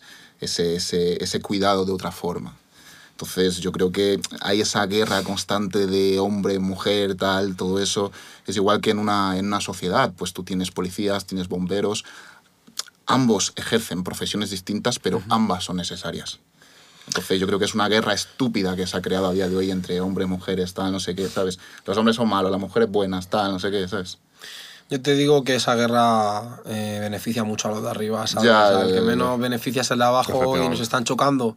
Nos están chocando. El, el tema es eh, que no unamos fuerzas entre todos porque entre todos somos más fuertes, ¿sabes? Exacto, Entonces, No, si tienes al pueblo peleándose entre ellos, tío. no ves lo que ¿sabes? pasa arriba. Estás desde arriba así fumando un cigarro mirando a ver cómo se va a ¿sabes? Vi hace, poco, vi hace poco un cuadro, tío, que me quedé loco. Eh, es un cuadro en el que está una mesa de un... Pues eso, hay reyes, gente con coronas encima, ¿no? Y el pueblo como sujetando la mesa, ¿sabes? Al final lo que no quieren es que el pueblo se una y suelten la mesa y caigan todos, ¿sabes? Exactamente. Quieren mantenerse al pueblo peleándose y mientras tanto la mesa está sostenida. Exacto, ¿sabes? justo. Yo creo que a lo que tú te referías con el tema de la madre y el padre, eh, la madre te crea un poquito más en lo sentimental, las Exacto. emociones, que tú cómo tienes que gestionarlas, ¿sabes? Porque yo creo que en eso las mujeres son especialistas, ¿sabes? Sí, el tema sí, de emociones y tal, y el padre es un poquito más eh, el tema de la protección, defensa, tal. eh, Protección, proveer, tal. Saber, sí, Mm. y saber, ¿cómo decirte? También te enseña a no guiarte por tus emociones para saber elegir cosas, Justo, ¿sabes? justo. Ese, ese autocontrol, esa templanza. Sí, esa racionalidad es, también sí. un poquito. Porque es lo que es lo que escuché el otro día, que los hombres tenemos que tener muy, muy, muy, muy controlado las emociones que tenemos. Porque Exacto. una mujer y un hombre no, no sienten la misma emoción. ¿Sabes? Yo eh, creo que por general los hombres sentimos rabia, ira, una, unas emociones muy fuertes que si no tienes controladas, tío, te conviertes en lo que hemos estado diciendo antes, ¿sabes? En un asesino, justo. un puto violador o lo que sea, ¿sabes? Mm. Efectivamente. En contrario, las mujeres no suelen tener esas emociones, ¿sabes? Yo normalmente abogan por otras cosas, Mm. ¿sabes? Entonces, Lo canalizan de otra manera. sí, sí, sí. Por Sí, eso sí. digo que la figura de un padre y una madre tiene que estar ahí. Es que hay, una, hay energías femeninas y energías masculinas y hay, hay una diferencia muy grande entre, entre ambas. Lo único que siempre, siempre una persona, ya sea una mujer o un hombre, tiene, tiene los dos tipos de energía, pero va- vas a tener siempre una superior a la otra. Mm. Y eso es lo que tienes que, que intentar eh, gestionar. ¿sabes? Eres una persona que, que tira más por sus instintos naturales, que normalmente es así. Eh, cuando, cuando estamos al extremo de algo siempre tiramos por un instinto natural. Sí. Eh, primario, como se dice. Eh, sí, sí, sí, siempre... Ahí, ahí cuenta mucho el rol de género. Es que la gestión de las emociones para a mí me parece importantísimo. tío. Sí, es muy importante. Es muy De hecho, importante. Jordan Peterson, que es un autor que a nosotros nos gusta mucho, que es un psicólogo canadiense, él dice que todos deberíamos ser monstruos, pero saber controlarlos, ¿sabes? Sí. O sea, es decir, créate a ti mismo como un monstruo, pero que ese monstruo no te, no te, no te posea, ¿sabes? Sí, Exacto. porque Que si vives la vida como un monstruo es, es una mierda. No, no, obviamente no. La vida no está hecha para monstruos, pero No, es no, verdad que completamente. hay situaciones en las que tienes que sacar el monstruo que llevas Exacto, dentro. Exactamente. Sí, sí. ¿Tú crees que hay situaciones donde es necesaria la, la violencia? Sí. Mm, sí lo creo. Mm. Sí lo creo. Pocas situaciones, pero sí creo que hay que. Muchas veces hay que ejercer violencia. Eh, hay un. Hay un dicho usido, ¿vale? Eh, que Sí. dice. eh, la solución para las malas personas. O sea, eh, perdona. La solución para las personas violentas son gente buena con más habilidad en la violencia, ¿vale? Entonces, sí creo en ello, sí creo. Eh, no creo que tengas que ir pegando hostias por ahí por la calle porque entonces te conviertes en lo que estás intentando destruir. Pero sí es verdad, tío, que y sobre todo ahora, Ya. hay gente que necesita un buen bofetón, tío. Ya. un buen bofetón. Como se dice, el bofetón educativo. ya, ya. Del que te quedas el bofetón y dices, madre, que me lo merezco, ¿sabes? Sí, sí, y mucha gente, tío. Mucha gente que intenta todo el rato confrontarte y confrontarte. Y ver hasta dónde llegas, arrancar el coche. ¿Sabes? Si no hay gasolina, tío, no arrancas nada. Exacto. Exacto. Porque quemas todo. Entonces, yo creo que hay que controlarse, pero que sí... La violencia está en nuestra vida, tío, y somos animales y, Y forma parte de. y forma parte de nosotros. Entonces tú tienes que tenerla mantenida a raya, pero sí, se, sí creo que algunas veces Es hace necesario. falta. ¿Y crees que las MMAs predomina un poquito más esa violencia en- en vosotros o que no tiene nada que ver? No, no tiene nada que ver. Yo por meterme en un ring y saber pelear, no voy pegando palizas, ¿sabes? No, no, claro. Al igual que eh, un tío que, yo qué sé, un tío que juega al fútbol no entra a una tienda y empieza a jugar con todos los balones, ¿sabes? Ya. Cuando los ve, o yo qué sé. Son cosas que creo que para mí son muy naturales y que hago todos los días, pero que la gente no tiene interiorizado el, eh, no, como es peleador, buah, hostia, me da- tengo cuidado. O la típica frase esta de, eh, ten cuidado que es peleador, tal, y te dicen como de risas. Y es como, tío, que yo no, que yo no me peleo fuera de fuera de mi, de mi entorno de, de- de Black Panther, ¿sabes? No me Sí, a peleo. ver, hay una diferencia entre ser agresivo ¿no? y, y- y- y generar esa violencia fuera de, de- de lo que viene siendo la jaula. Pero creo que tienes que tener un poquito de, de, mm, de gusto por la violencia, un poquito. Es ¿O- que sab- que no? ¿Sabes qué pasa? Que en ese término está confundido porque eh, el MMA em, se, se valora, o sea, se valora tu agresividad, no tu violencia. La violencia se ejerce cuando por una de las partes no hay consentimiento. ¿Vale? Si hay consentimiento, entonces es agresividad. O sea, tú y yo hemos eh, hecho un pacto en el que nos vamos a cruzar la cara y, y el que salga mejor parado es el que va a ganar el combate, ¿sabes? Entonces, si no está, si, si por una de las partes no estamos de acuerdo, eso sí que considero que es violencia. Yo no soy violento, ¿sabes? Pero sí es verdad que mi nombre viene por algo, ¿sabes? Boogeyman viene por algo. Te vamos a preguntar también. Mi nombre viene Cuéntanos, por algo, Cuéntanos de dónde viene.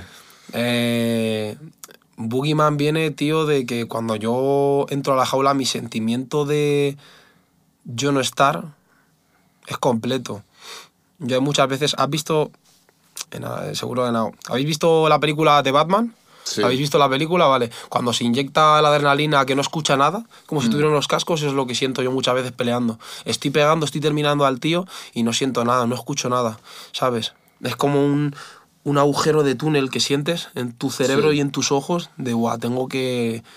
Ahí sale el instinto primario, tío, de asesinar. Y si no para un árbitro ahí, te prometo que yo puedo seguir golpeando, tío. Por eso Boogeyman viene de Michael Myers. Sí. Es una película de Halloween sí, que me gusta es. mucho. Me gusta mucho ese género. Slasher, que es como muy eh, adultos que persiguen grupos de, De- adolescentes, de adolescentes, cosas así. Me mola un montón, ¿sabes? Ese rollo. El hombre de saco. Eso es, me encanta, me encanta. Entonces es como que ese tío no muere, ¿sabes? Le metes un tiro y no muere, le metes una puñalada y no muere. No habla, no siente nada, simplemente va a lo que va, a matarte y a, y a cuchillo. Entonces es lo que yo siento cuando, cuando voy a pelear. No quiero, no, no, no tengo nada en mi entorno. No hablo, peleo. Voy a ello, Como salgo... si tuvieras un interruptor, ¿no? Sí, sí, sale. En cuanto que paso esa puerta, tío, entra Boogeyman. O sea, yo en cuanto que veo cámaras, gente gritando, o sea, entiendo completamente el sentimiento que tenían los gladiadores cuando entraban al coliseo y venía esa gente toda gritando, que realmente habrá gente que quiera que ganes y habrá gente que quiera que, que pierdas. Y más en antaño, que iban con cuchillos y con tal, y la probabilidad de que murieras era muy alta. Pero sientes una no sé, tío. Sientes un guerrero, ¿sabes? Te lo prometo. O sea, ir y gritar a la gente Boogeyman, Boogeyman, Boogeyman, a mí me pone los, los pelos de punta. De verdad, ¿eh? Y digo, buah, es que te voy a arrancar la cabeza, te voy a matar. Es como tu alter ego, ¿no? En plan, un poquito. Pero literal. O sea, si eh, este gesto es lo que yo hago para explicarle a la gente lo que me pasa a mí. Esto, está dando la mano, el de abajo sale, el de, a- el de arriba se queda abajo. O sea, Sí. literal, tío. Y es lo que yo siento cuando peleo. Es como... Vamos a ello, tío, ya, ya no estoy. O sea, está David no está, está está David. Boogeyman, no está David. Jurado, jurado, de verdad. Es, eh, no podría explicarte nunca al 100% lo que siento, pero. Porque escucho luego a mis entrenadores mucho y tengo mucho la competición en, en la cabeza cuando estoy dentro y pienso mucho. Pero. Uff, se me ven muchísimo los ojos, ¿eh? Mm. De verdad. Cambia, ¿no? Busco sangre. A machete. A machete, tío. Sí, sí, sí. Y luego de la pelea te cuesta mucho volver a, a David. Nah, no, en cuanto que sale David ya se va. Boogeyman llega por, por una por un sentimiento de miedo, por un sentimiento de de nervios, ¿sabes? En el Sí. momento en el que no, no estén esos nervios, Boogeyman se va. Claro. ¿Y tú crees que te va a acompañar toda tu carrera? Sí, lo creo. En el momento en el que no sienta eso, dejaré de pelear. Claro. Hostia. ¿Qué es lo que más te gusta de salir al ring, de salir a pelear? ¿Qué es lo que, lo que, lo que más te apasiona? El, el- el momento. Dar espectáculo a la gente. Mm. Me encanta. Sí, sí. Es como que yo no pelearía si, si no fuera por la gente, por el espectáculo. ¿Te gusta el ¿sabes? show? Sí, sí, sí, me encanta. Me encanta, tío. Me encanta que la gente me vea haciendo un KO o tirándole por encima de mi cabeza haciendo suplex. Me gusta mucho, es una técnica que me gusta mucho, tal, tirarlo por encima.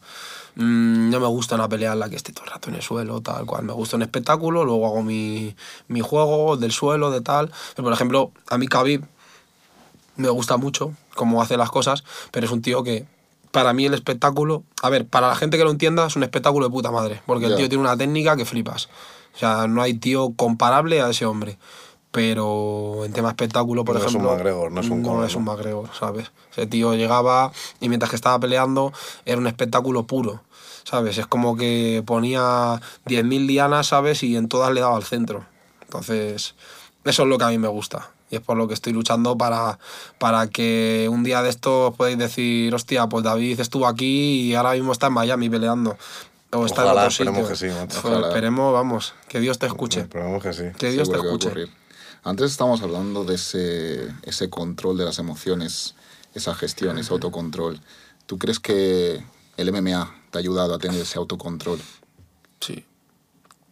Sí, porque al final, eh, lo que te he dicho antes, somos animales, entonces eh, esa eh, tenemos que canalizar por una parte o por otra eh, la agresividad que tenemos dentro o la violencia que tenemos dentro, como Sí. habéis dicho antes. Entonces yo mi manera de canalizarlo es ponerme encima de un tío y pegarle, o encima de un saco y ponerle a darle de hostias.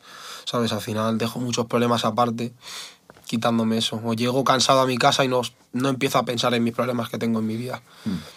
Entonces sí que, te, sí que te ayuda. Yo recomiendo a todo el mundo hacer deporte. Es algo muy, muy, muy bueno. Y psicológicamente, tío, te arregla, te arregla al 100%. ¿Y qué valores te llevas de la MMA? Es que tengo tantos para decirte, sobre todo compañerismo, tío. O sea, es una cosa que yo siempre... Es un deporte muy solitario, pero Ya. a la vez muy de grupo. Tú tienes que tener un, un entorno muy, muy bueno, ¿sabes? Y apoyarte en muchos hombros. Yo me apoyo en muchos hombros. Entonces, compañerismo uno de ellos, ¿sabes?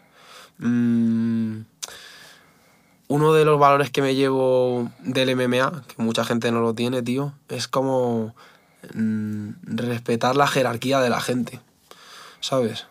Al que está por encima, ¿no? La- Eso es. Yo respeto a mi madre, respeto a mi tía, respeto a una persona que, bueno, y sin jerarquía. Yo llego cuando estoy trabajando, de a la limpiadora la saludo. Ya. Eh, te quiero decir, mucha gente pasa, tío, de largo. Mira un limpiador, tal, es como... Que escucha, que aunque haga un trabajo más físico que el tuyo, no significa que sea peor persona que tú, ¿sabes? Claro. No menos que tú, inferior.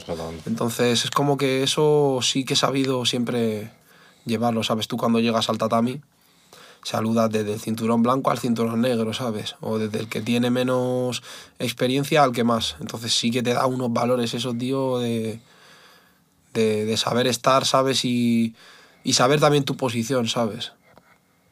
O sea, es uno de los valores que más me he llevado. Y no sé, hablando, es que no sé decirme, o sea, podéis decirme No, no, alguno, no, está esto bien, está tal, bien, sí, esto sí, lo no. tienes, esto lo tienes, y seguramente que te puede decir, pues sí, esto lo he adquirido Mediante ¿no? MMA, pero ahora mismo no sé decirte, pero sí, sí, me ha dado muchísimos valores. Y a nivel de preparaciones, ¿qué es la- ¿cuál es la parte más, más dura, la que más te cuesta?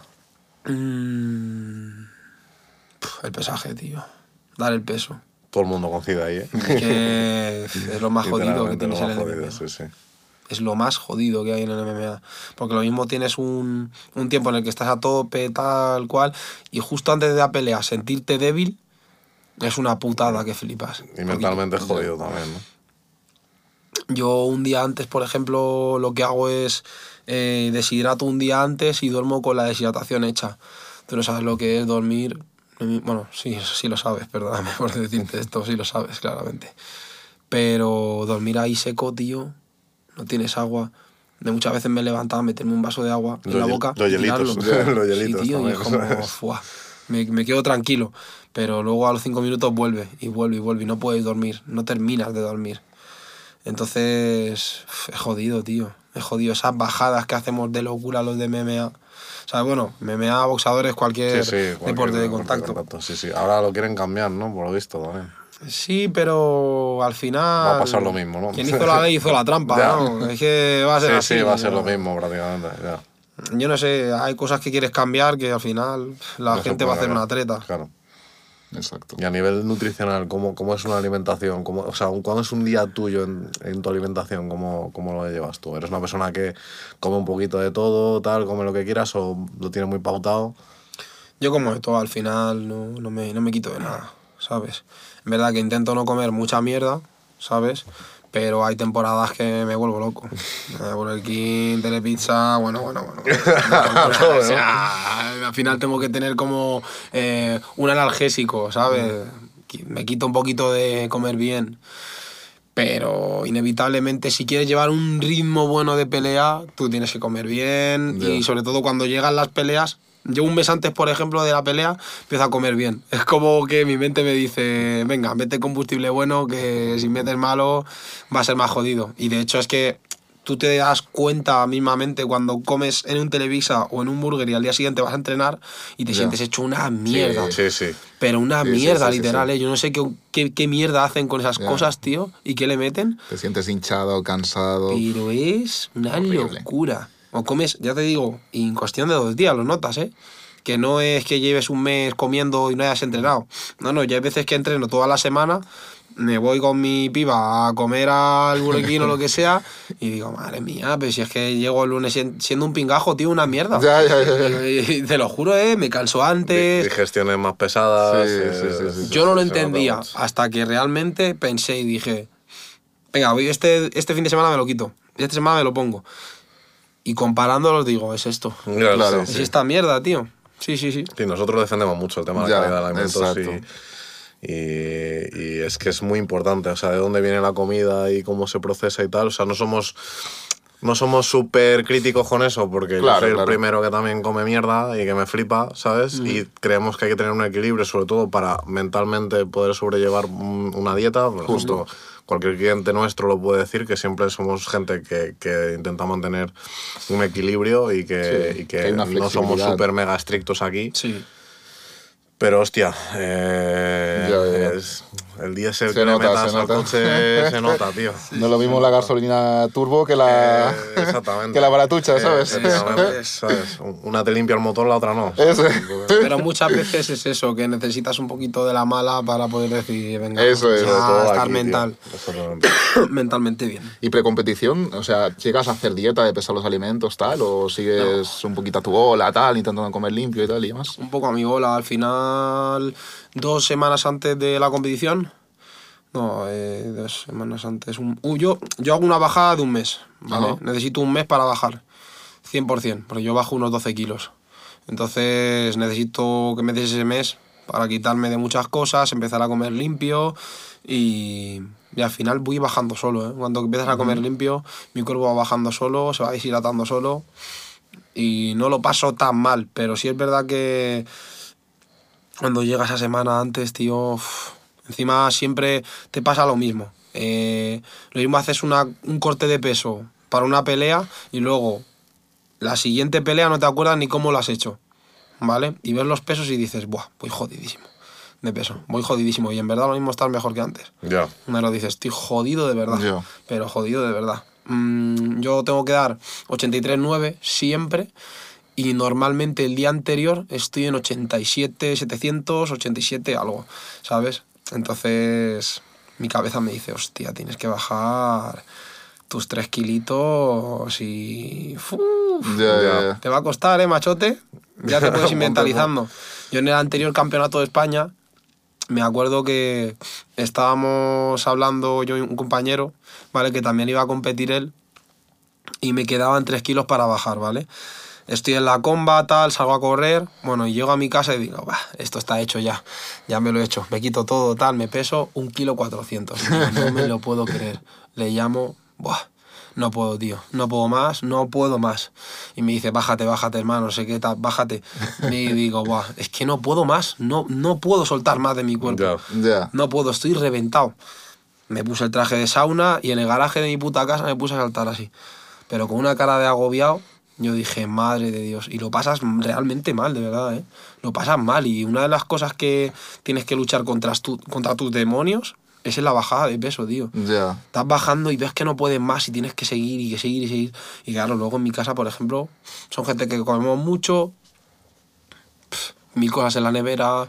Encima mi madre es más puñetera, cada vez que bajo de peso, tío, trae jamón, el queso, qué. Y es como, tío, ponen las, tentaciones, ¿no? las tentaciones ahí en, en el, en el este. sí, sí. brutal. Luego es verdad que sí que tengo mi recompensa cuando, cuando ya he dado el peso. ¿Qué te gusta comer después? ¿Cuál es tu, así que digas, esto, es- esto me lo meto sí tengo- siempre? sí tengo algo, pero, pero no me acuerdo ahora mismo. Ya te digo, es que como, como no... Tío, cuando, cuando estás bajando de peso no piensas. Ya, no estás pensando. Es automático, ¿no? Es un robot. es automático que, que haces las cosas como, como van y ya está. Y yo de una bajada a otra no me acuerdo ni siquiera lo que he comido, ¿sabes? Eh, normalmente mi rutina para cuando he terminado de bajar el peso, nada más doy el peso, me bajo, tomo agua, me tomo mis sobres de, de hidratación, ¿sabes? Que son como unos sobres que te Sí, hacen sí. coger Sí, agua y tal. Electrolitos, tal. Ajá. Y, y nada, y luego me tomo hidratos, muchos hidratos, sobre todo, ¿sabes?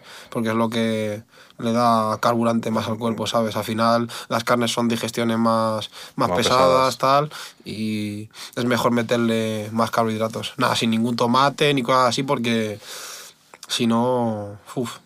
Pero sí, es que no sé qué decirte. La última vez me acuerdo que en el Campeonato de España me comí unos mochis de estos del mercado. Y ya está, ¿no? Y ya está. Y dije, tengo ganas de eso y tengo ganas de eso. Y ya está, sí, sí, sí. sí. Luego tienes ganas lo mismo de una cosa súper básica. Te Hay hay unos peña- pistachos o... o fruta, tío, incluso. O fruta. Sí. O mil cosas, tío. ¿Sabes? Algo que lo mismo. En ese momento, en, esa, en ese mes te ha apetecido algo, no te lo has podido comer y dices, coño, ahora quiero comerme. Me apetece, ¿sabes? Me ahí apetece. el, Exacto, el gusanillo. justo, sí. justo. Y es una mierda, que mm, te la podías comer todos los días, pero al estar fuera de Es que ánimo... pasar hambre.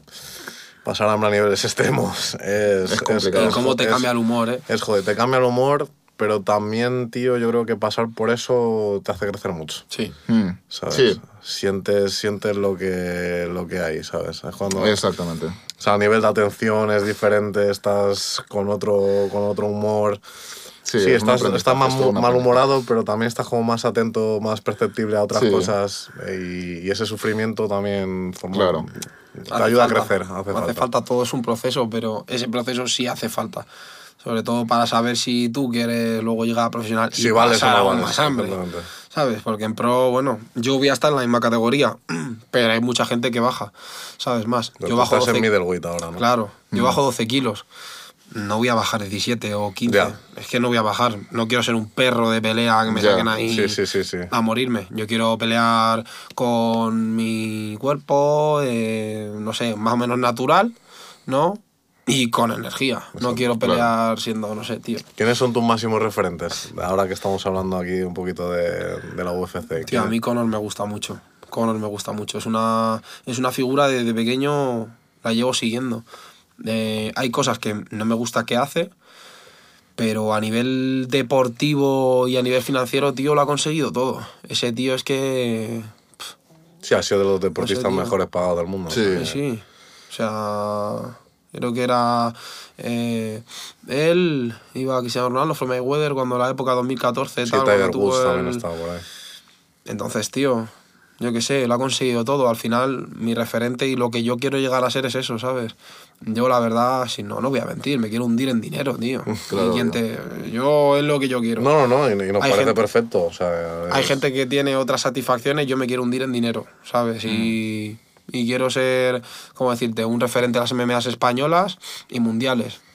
Yo creo que si te ponen un maletín en la mesa nadie va a decir que no. Eso es indiscutible. Ya, obvio. ¿sabes? No, pero parece que la O sea, gente como que ahora quiere decirte, no, no, no hago por dinero, tal. Al final no vives de sonrisas y de alegría. efectivamente. Vives de dinero, entonces... Es importante. O sea, es, el dinero es una herramienta para, para, para hacer muchas cosas. Si me van a romper la cara, por lo menos que me den, Que me den pasta. que me Exactamente. den pasta, exactamente. No quiero que me estén ahí pisando Eso la es. cabeza a martillo. Eso es. ¿Y cuál sería tu pelea soñada? ¿Con quién te gustaría Un nombre de los tochos. Una pelea soñada. Uh, me encantaría una pelea con John Jones. Me encantaría. Sí, sí, sí. Es como para mí. Realmente es uno de los más grandes, ¿sabes? Y me identifico mucho con él. ¿Sabes? Porque él hizo, él hizo lucha grecorromana mucho tiempo. Mm, Es como muy mi estilo, lo que yo quiero llegar a conseguir. ¿Sabes? El estilo de John Jones, muy, muy técnico en todas las áreas. ¿sabes? No un 10 en todas, pero un 8 siempre en todas. Es como muy guay. Pero sí, sí, me gustaría una pelea con él o con, o con Israel Adesanya. Sí, sí. Sería una pelea, decir, madre, ¿sabes? Ya ves. No, no, sí, sí. Buenos nombres, ¿eh? De hecho, te lo planteas mientras que estás en el proceso y la gente te dice, ah, pero está muy lejos, tal. Yo la verdad es que lo sueño y digo, madre, ojalá estuviera dentro de tres años. Literal. Y pudiera zurrarme, buah. De hecho, es que ese impacto que te tiene que dar, o sea, habrá gente que seguramente habrá dicho, eh, yo quiero pelear con este y lo habrá conseguido. Y es como, hostias, mis mayores ídolos ahora mismo son mis rivales. Ya. Y te ves ahí en el octógono que vas a salir A y te vas a pegar con un tío que veías tú en la tele hace 10 años que decías, madre, madre, impresionante. Es una locura. Salen de ahí y lo ganas. Es como, para mí está hecho todo en la vida, ya sabes. Con eso Bueno, estaría todo ahí hecho está, ya. ahí, justo, ahí justo. está Ilia también. Sí, bueno, es que Ilia ya, para mí, de los, de los españoles es el mejor y para mí es una eminencia, tío. Es que es su estilo de pelea, el boxeo que ha desarrollado ahora, A mí me gusta mucho. como un boxeador, como si fuera, tío, pelea como Floyd Mayweather. Vamos a ver, o sea, eres un tío de MMA que te pueden llover piernas y todo, y te plantas con una guardia, ¿sabes? Francesa, que es la guardia de aquí, tío, y, y se saca, se les mea a todos, tío. Al Sí, sí. último le meó, le meó encima en su país, tío. Y no paró en el combate, bueno, porque yo considero que, que estaba en su, En su terreno. en su terreno. Pero ese tío le metió una paliza. Fue una locura. ¿Sabes? Fue una locura. Sí, sí, yo lo vi en directo también y fue otro nivel. Y la gente como que no entiende que ese tío está a otro nivel. ¿Sabes? Y dicen, bueno, es que Volkanovski. Bueno, cuando Ilia consiga el título ya entenderéis por qué lo ha conseguido, Ya. ¿sabes? Y diréis, no, yo ya lo sabía, tal. Claro. No, no, yo llevo sabiendo que Ilia iba a ser campeón desde que le hizo el KO a Jay Herbert y el tío se levanta con dos cojones y le hace otro KO a él, ¿sabes? Que fue uno de los imp- Sí, bueno, sí, fue, el KO del año. Sí, a ver si le traemos aquí algún Ojalá. día. Sería brutal, tío. Ojalá. Y luego, tío, antes has comentado el hecho de que te mola mucho el tema de las pesas y demás. ¿Tú Mm. crees que el entrenamiento de fuerza es fundamental luego para que tengas un buen rendimiento en, en la jaula? ¿Tú Sí. crees que ayuda mucho? Sí, de hecho, yo cuando no entreno fuerza es como que no me siento completamente yo. Mm, Yo desde muy pequeño en la lucha nos han metido mucho lo de las pesas, trabajo Sí. pesado, trabajo de muchas repeticiones con mucho peso, eh, tienes que sentirte fuerte, duro, fuerte, resistente. Entonces, si no lo haces, hay gente que no lo hace, ¿eh? gente que va con gomas o hace un entrenamiento más funcional, pero yo abogo mucho por las pesas. Sí, sí, sí. Tú sí que notas la diferencia, ¿no? De, Te da un salto, te da un salto de calidad. Porque tú ves a, bueno, ves a competidores de alto rendimiento y te dicen que hacen pesas además fuertes. Sí, sí. Entonces, si tú quieres llegar a un rendimiento alto, tienes que mirar lo que hacen los grandes, ¿no? Exacto. Que también ya se ven otros deportistas, rollo futbolistas, jugadores de baloncesto, tal, que todos le dan caña a las pesas. Obviamente no es un entrenamiento de pesas adaptado a la hipertrofia, más adaptado a su deporte, yo sé, eh, movimientos pliométricos, eh, trabajar los hombros, tal, todo eso y demás. Pero yo creo que es muy importante, tío. Yo creo que es muy importante el, el que se empiece a incorporar ese entrenamiento de pesas en, en todos los deportes. Sí, cada deportista luego hace su terreno, ¿no? Sí, Eh, yo- obviamente. Tú ves otros, joder, Cristiano Ronaldo, le ves eh, Ya, haciendo muchísima pierna, sí. prensas de pierna, tal, extensiones. Em, son cosas que se adecuan a su deporte, Claro, ¿sabes? Y claro. cada uno tiene que adecuarse a su deporte. Yo no, Mm. Claro. no me voy a poner excesivamente grande porque luego mi rendimiento en la jaula va a bajar. Exacto, ¿Sabes? Voy a ser mucho menos veloz, todo, ¿sabes? Yo entiendo que hay mucha gente en muchos deportes que no toque las pesas porque no es, no sé, no, no es muy bueno, ¿sabes? Sí, porque la funcionalidad no es tan, no es tan, no es tan grande, pero sí que hasta para hacer esquí, Sí. No, no, sí, sí, hace sí. falta. A mí, mira, una, uno de los entrenamientos que más me flipa y más me gusta verlos eh, son el fútbol americano. Cómo entrenan a Ah, los, los tíos de fútbol Nah, es una americano. tío. Es brutal. Es una los burrada, saltos tío. que pegan, tío. Sobre todo eso, hacen trabajos muy explosivos. Sí, sí, pero como que un pibe de tal. 140 kilos pueda correr eh, los, los 100 metros en, ¿sabes? En 13, 14 segundos, que dices tú, qué cojones, tío. Ya. Una puta mole, ¿sabes? Que dices tú, eso es una... mm, ¿Sabes? Es una bola de cañón, Sí, tío, sí, sí. ¿sabes? No, que sí, va sí, por sí. ti. Es una locura. Luego los ves correr por el campo y dices, madre, flipas.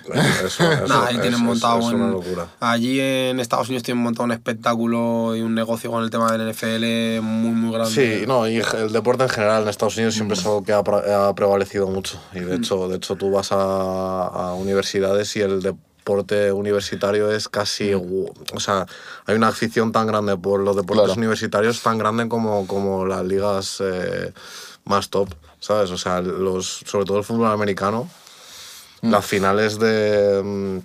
entre universidades, tío, o sea, son estadios enormes llenos, tío. No o sea, sé, es lo una ves. puta locura. Pues en las películas simplemente, no hay que Efectivamente, bueno, es así. Y, y, bueno, las becas y las ayudas que dan los deportistas también. Eso ya... Es otra cosa, ¿no? A un terreno, vamos, que es pantanoso aquí en España ni se toca.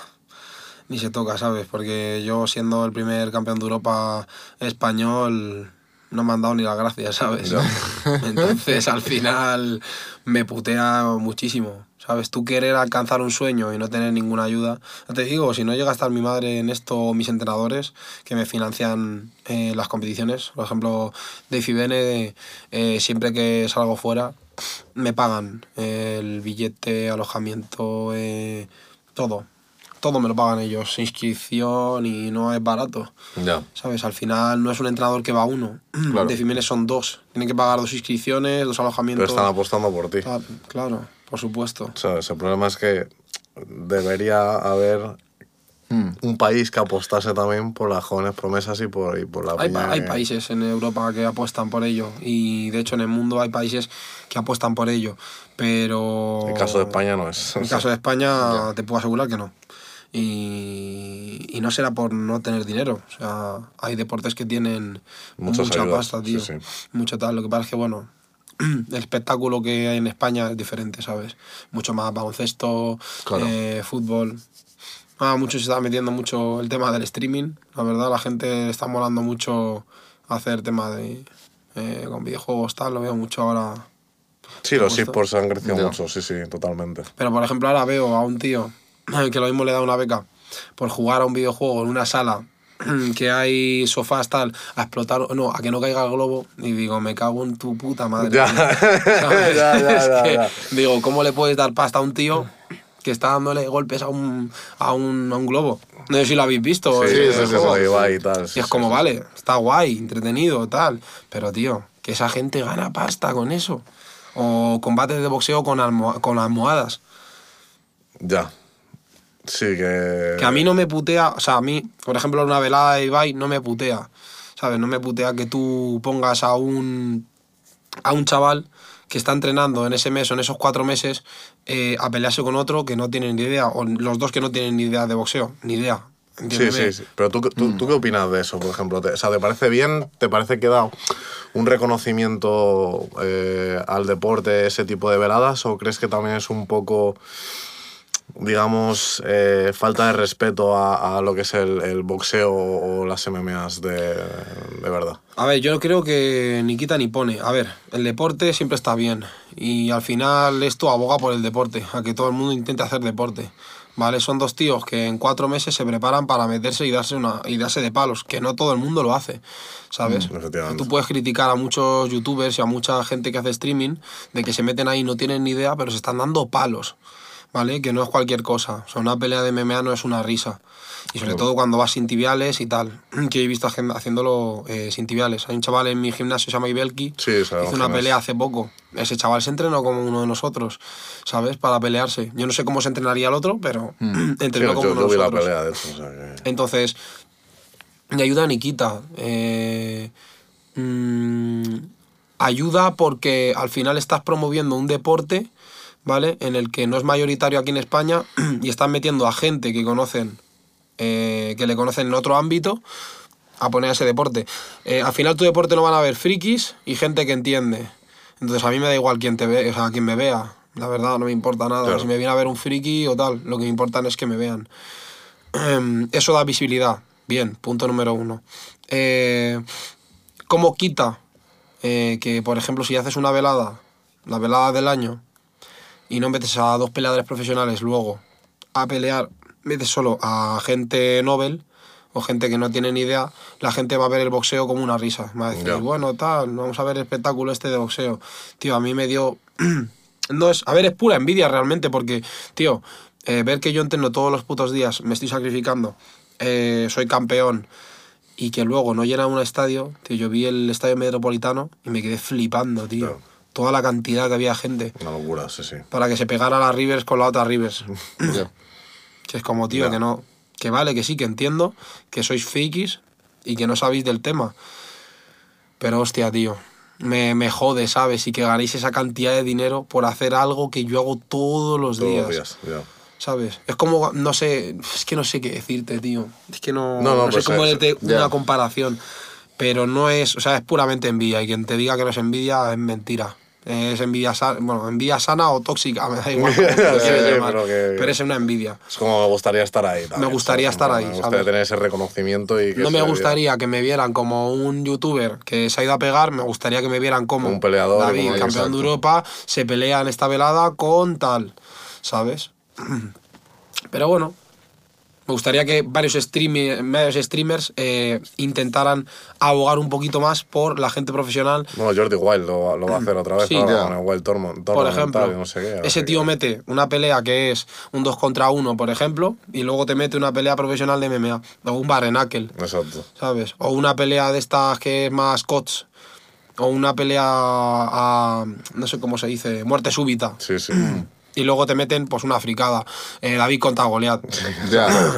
¿sabes?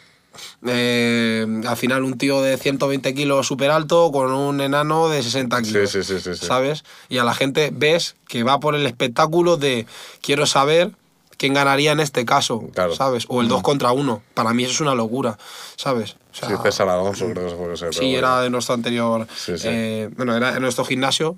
Mm. Se ha ido del gimnasio, pero, pero era un tío muy válido, ¿sabes? Eh, se pegó ahí, es como. ¿Sabes? O sea, a mi, a mi entrenador hace poco le ofrecieron la pelea de 3 contra 1. ¿Vale? 3 contra 1, tío. Ya. Hostia puta. ¿Cómo, cómo lidias con tres, con, Con- con con tres personas? sí, sí. Es que no puedes poner una estrategia, porque todo va a cambiar en un segundo. Claro. O sea, todo, en cuanto que se mueva uno de lateral, ya va a cambiar toda tu estrategia. Que vas como un loco y saltas con una rodilla voladora a uno en la cabeza y los demás se quedan como madre, madre. Si al final César ganó la pelea porque uno de ellos no quedó al otro. es verdad, sí, sí. Claro, el tío está ahí en la valla y llega al otro, que no tenía opciones, y le da al otro en la, en la cara. Lo deja ahí tirado. Entonces, claro, César dijo, guau, mi Esta es la mía, esta es la mía, la mía". eh, te finalizo y tal. Pero puede ser que no.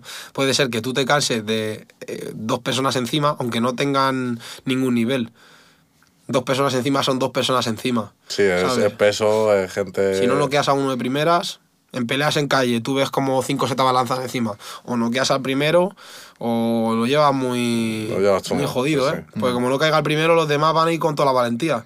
Porque dicen, nah, este no pega. Pero si cae el primero, dices, Ya te, ya te lo piensas dos veces. a ver, a ver este que tiene en la mano, que es plomo. Eso es verdad. Sí, sí.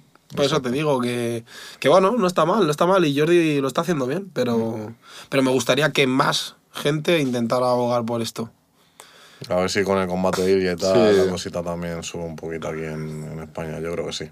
Sí, de hecho es que de- después de lo del UFC va a cambiar toda la historia en España, yo creo. ¿eh? Yo creo que sí. Literal, va a entrar mucha más gente porque ese año que llegue el UFC, que creo que es el año siguiente, eh, van a meter a muchos peleadores, muchos peleadores españoles van a entrar para adentro. Por ejemplo, para mí, Nacho es uno de ellos. Nacho, en cuanto que gane Sí. dos, tres peleas, va para adentro. Yo creo que sí. Se tienen que juntar los astros en ese momento. Yo creo que sí. se Yo, yo espero, los yo- astros yo espero que sí, de hecho. para adentro. Bueno, Nacho es un tío, bueno, es brutal, ¿eh? Te lo puedo asegurar. Yo no he visto a, gen- a, pe- a persona tan fría pegando nunca, ¿eh? Sí, sí, sí. Nosotros le Es queremos mucho, además. Es un crack, sí, sí. Sí, sí, sí. Eso es. Muy, muy, muy bestia, ¿eh? Te lo prometo. ¿eh? Es un Es de, los, es de los compañeros que entrenando menos miedo le tengo porque digo, bueno, no es un tío que tal. Pero Luego es luego un cachopán peleando, el cabrón, ¿eh? y luego peleando es otra cosa, ¿eh? Pero es un cachopán el cabrón luego, ¿sabes? Sí. es- es Ese tío es como que te da la mano y no piensas que te va a ir a partir la cara, te va a abrazar, ¿sabes? Sí, Porque sí. luego le ves ahí y tiene cara de bueno, en verdad, como se dice, pero... Sí, cuando lo vimos ahí después del combate, Sí. ahí, que estaba amarillo ahí con las gafitas, tal, no sé qué, todo. sí, o sea. Pero luego estar en la jaula niño, no veas tú, eso es otra Se cosa. vuelve loco. Eso es. Y aparte de la MMA, tío, ¿qué otros hobbies tienes tú? Me gusta mucho escuchar música. Mm. Relajarme escuchando música. eh. Tengo muchos hobbies, en verdad. Antes salía mucho a... Me iba todos los años a esquiar. Por ejemplo, una, una, de la manera, una de las maneras con las que yo conseguía salirme de mi, de mi continuidad de entrenamiento era yéndome a esquiar. Yo hago snow y me gustaba mucho, ¿sabes? O sea, el tema de la montaña, la naturaleza, me flipa, ¿sabes? Sobre todo eso, la nieve. La nieve me flipa, tío. O sea, además, es como que la nieve no te da... Tú estás en el alto de la montaña y no ves límites, porque como está todo, todo blanco, no ves límites y dices, madre, si me puedo tirar aquí, puedo acabar en cualquier sitio. Y eso mola un huevo, me mola un montonazo. Y luego escuchar música, o sea, yo muchas veces, mientras que iba bajando, iba con el altavoz puesto. Es que me, me flipa, tío. La música es como que me, me relaja, me lleva por otro por otra vertiente ¿Qué completamente géneros diferente. escuchas? Eh, escucho todos, tío. Escucho desde rock, rap, eh, reggaetón, me gusta mucho el reggaetón, eh, electrónica, de todo. Lo que soy se una te persona ponga, que ¿no? Por de todo, de verdad, ¿eh? Literalmente. Hay mucha gente que me dice, eh, puto reggaetón, tal. Yo entiendo que joda el reggaetón, tío, pero yo escucho de todo, ¿sabes? En plan, que no es solo reggaetón. Para cada momento Hay, hay, hay algo, ¿no? algo, Sí, sí, estoy de acuerdo. ¿sabes? O sea, Sí, yo no lo escucho lo mismo que cuando estoy en la ducha, cuando estoy Ya, entrenando, exacto. desde luego, ¿sabes? No, no, sí, o sea, yo, bueno, no sé, de repente pongo mi playlist y hay de todo, o sea, si te saco ahora la playlist es Flipas, ¿no? un poco, un poco de todo, o sea. Un popurrí ahí de, de Sí, cositas. sí, sí. Ya te digo, me gusta, me gusta todo, me gusta todo. Qué bueno, tío. Y luego para finalizar, siempre hacemos la, esta pregunta. ¿Qué anécdota graciosa tienes ahí que recuerdes en, en tu carrera deportiva? O también en la noche ahí que... Graciosa, graciosa. Bueno, graciosa, que recuerdes. ¿Alguna que- anécdota así que- Alguna que, anécdota, que sí. tengas ahí que digas esto... Hostias, es que, tío, me has pillado, me has pillado en blanco totalmente. Me has pillado en blanco. A ver, una anécdota que tenga graciosa. No hace falta que sea graciosa. Sí, Alguna sí, que, que una- te acuerdes. Una anécdota. Sí. Eh, No sé, mira, yo, mira, de pequeño era muy de... Era, era muy malo, era muy Ajá. de tal, de cual. Nos fuimos a Francia, ¿vale? Nos fuimos a Francia, eh, estábamos en un... Estamos en, un, en una competición de, de lucha Sí. y vi un maillot que me gustaba, ¿vale? Vi un maillot en una, en una- No era una tiendita, era una... Pues es una tiendita que ponen de tal. Buah, pues yo haciéndome el listo y haciéndome que no me veía el otro, me lo metí en los huevos, pero escucha, pero rapidito. Además, claro, tenía 14 años, ¿sabes? Y digo, Buah, de esta no me pillan ni de coña, claro, se me lo metí en su cara. O sea, me, me, me dijo, pruébatelo tal. Si tienes cinco mayos y desaparece uno, lo tienes tú, o sea, no hay más. Claro. Yo no tenía muchas luces, ¿sabes? Pero dije, Buah, de esta me libro de una, ¿sabes? Buah, pues llamaron a mis entrenadores y todo y dije, madre, madre, la que he liado por un mayo, chaval. Flipas, te lo juro, o sea, es yo creo que de, la gran, de las más grandes que he hecho y de lo peor que me he sentido, digo, Buah, madre, encima ahora todos mirándome mal, no sé qué, como roba, tal, no sé qué, Buah. Te sentiste mal ahí, ¿no? Hostias, chaval, flipas. Me sentí mal, mal. De verdad, ¿eh? Te lo juro. Porque además, tío, yo dije, "Uf, no tengo dinero, ¿qué hago? Venga.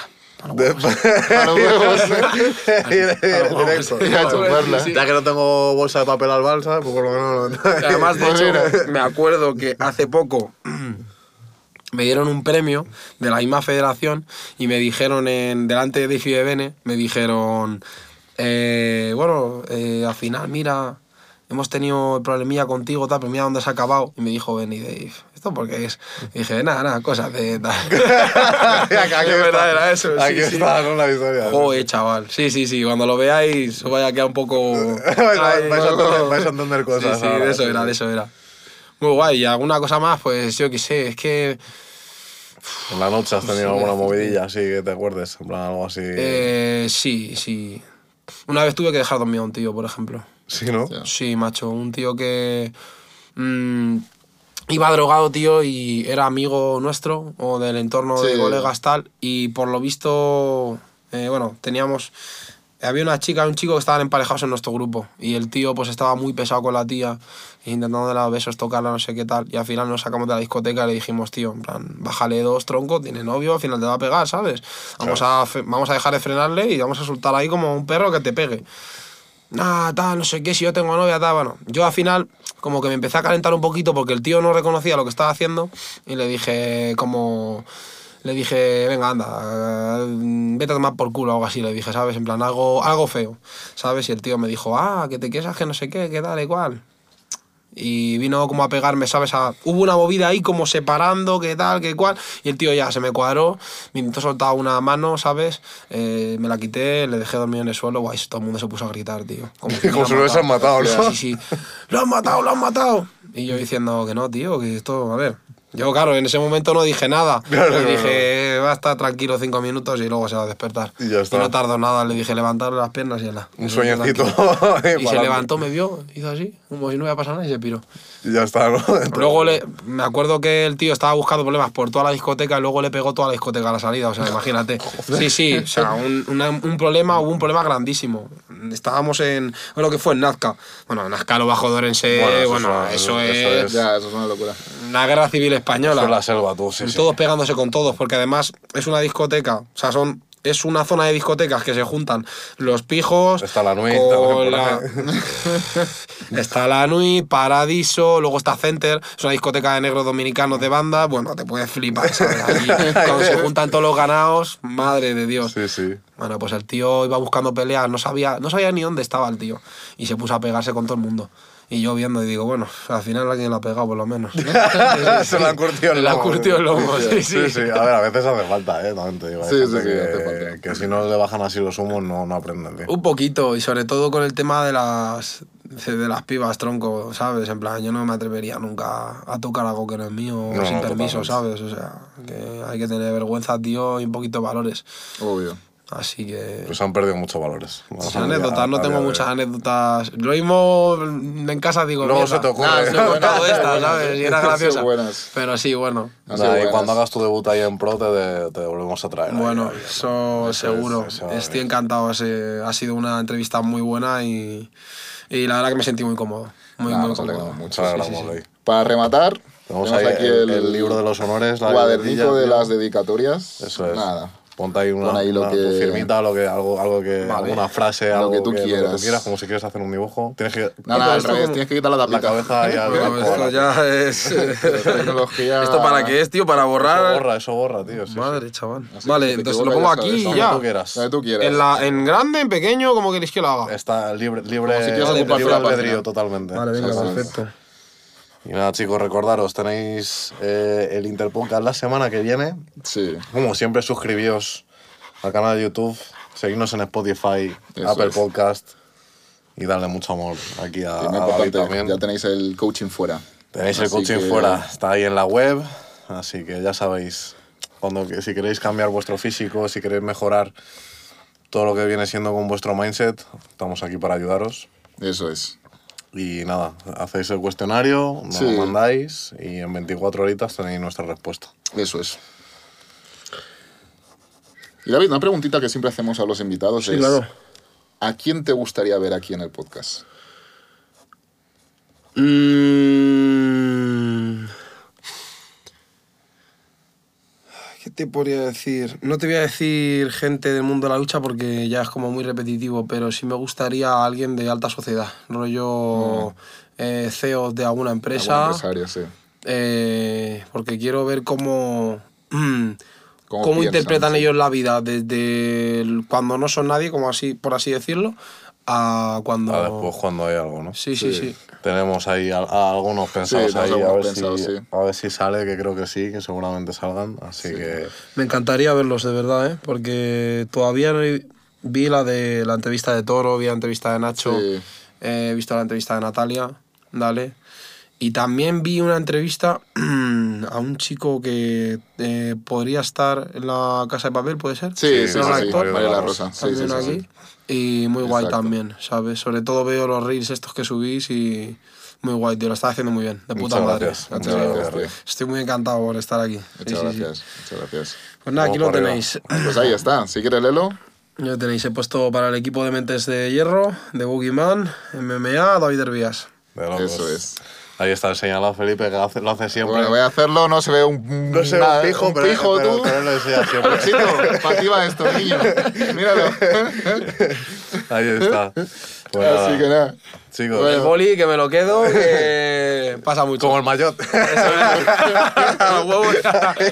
vea. Un recuerdo. Pues nada, chicos, ya sabéis, eh, dadle ahí amor a David también, os dejamos sus redes sociales aquí debajo en la descripción, suscribíos, importante, y seguidnos también en redes Eso sociales. Y nada, David, ha sido un placer, tío, si quieres despedir todo el podcast. A vosotros, nada, pues verlo va a ser bastante interesante. Eh, ver a estos muchachos que son, son la polla, son dos tíos muy válidos. Y nada, espero que, que tiréis para arriba como el humo. Y espero dentro de un tiempo veros y que me hagáis una entrevista buena. Eso es. Ya viendo Ahí con el cinturón. con el cinturón. espero, Se- Se espero. vendrá, se vendrá. Sí, seguro, seguro. Así que nada, Así que gente. nada. Nos vemos en el siguiente.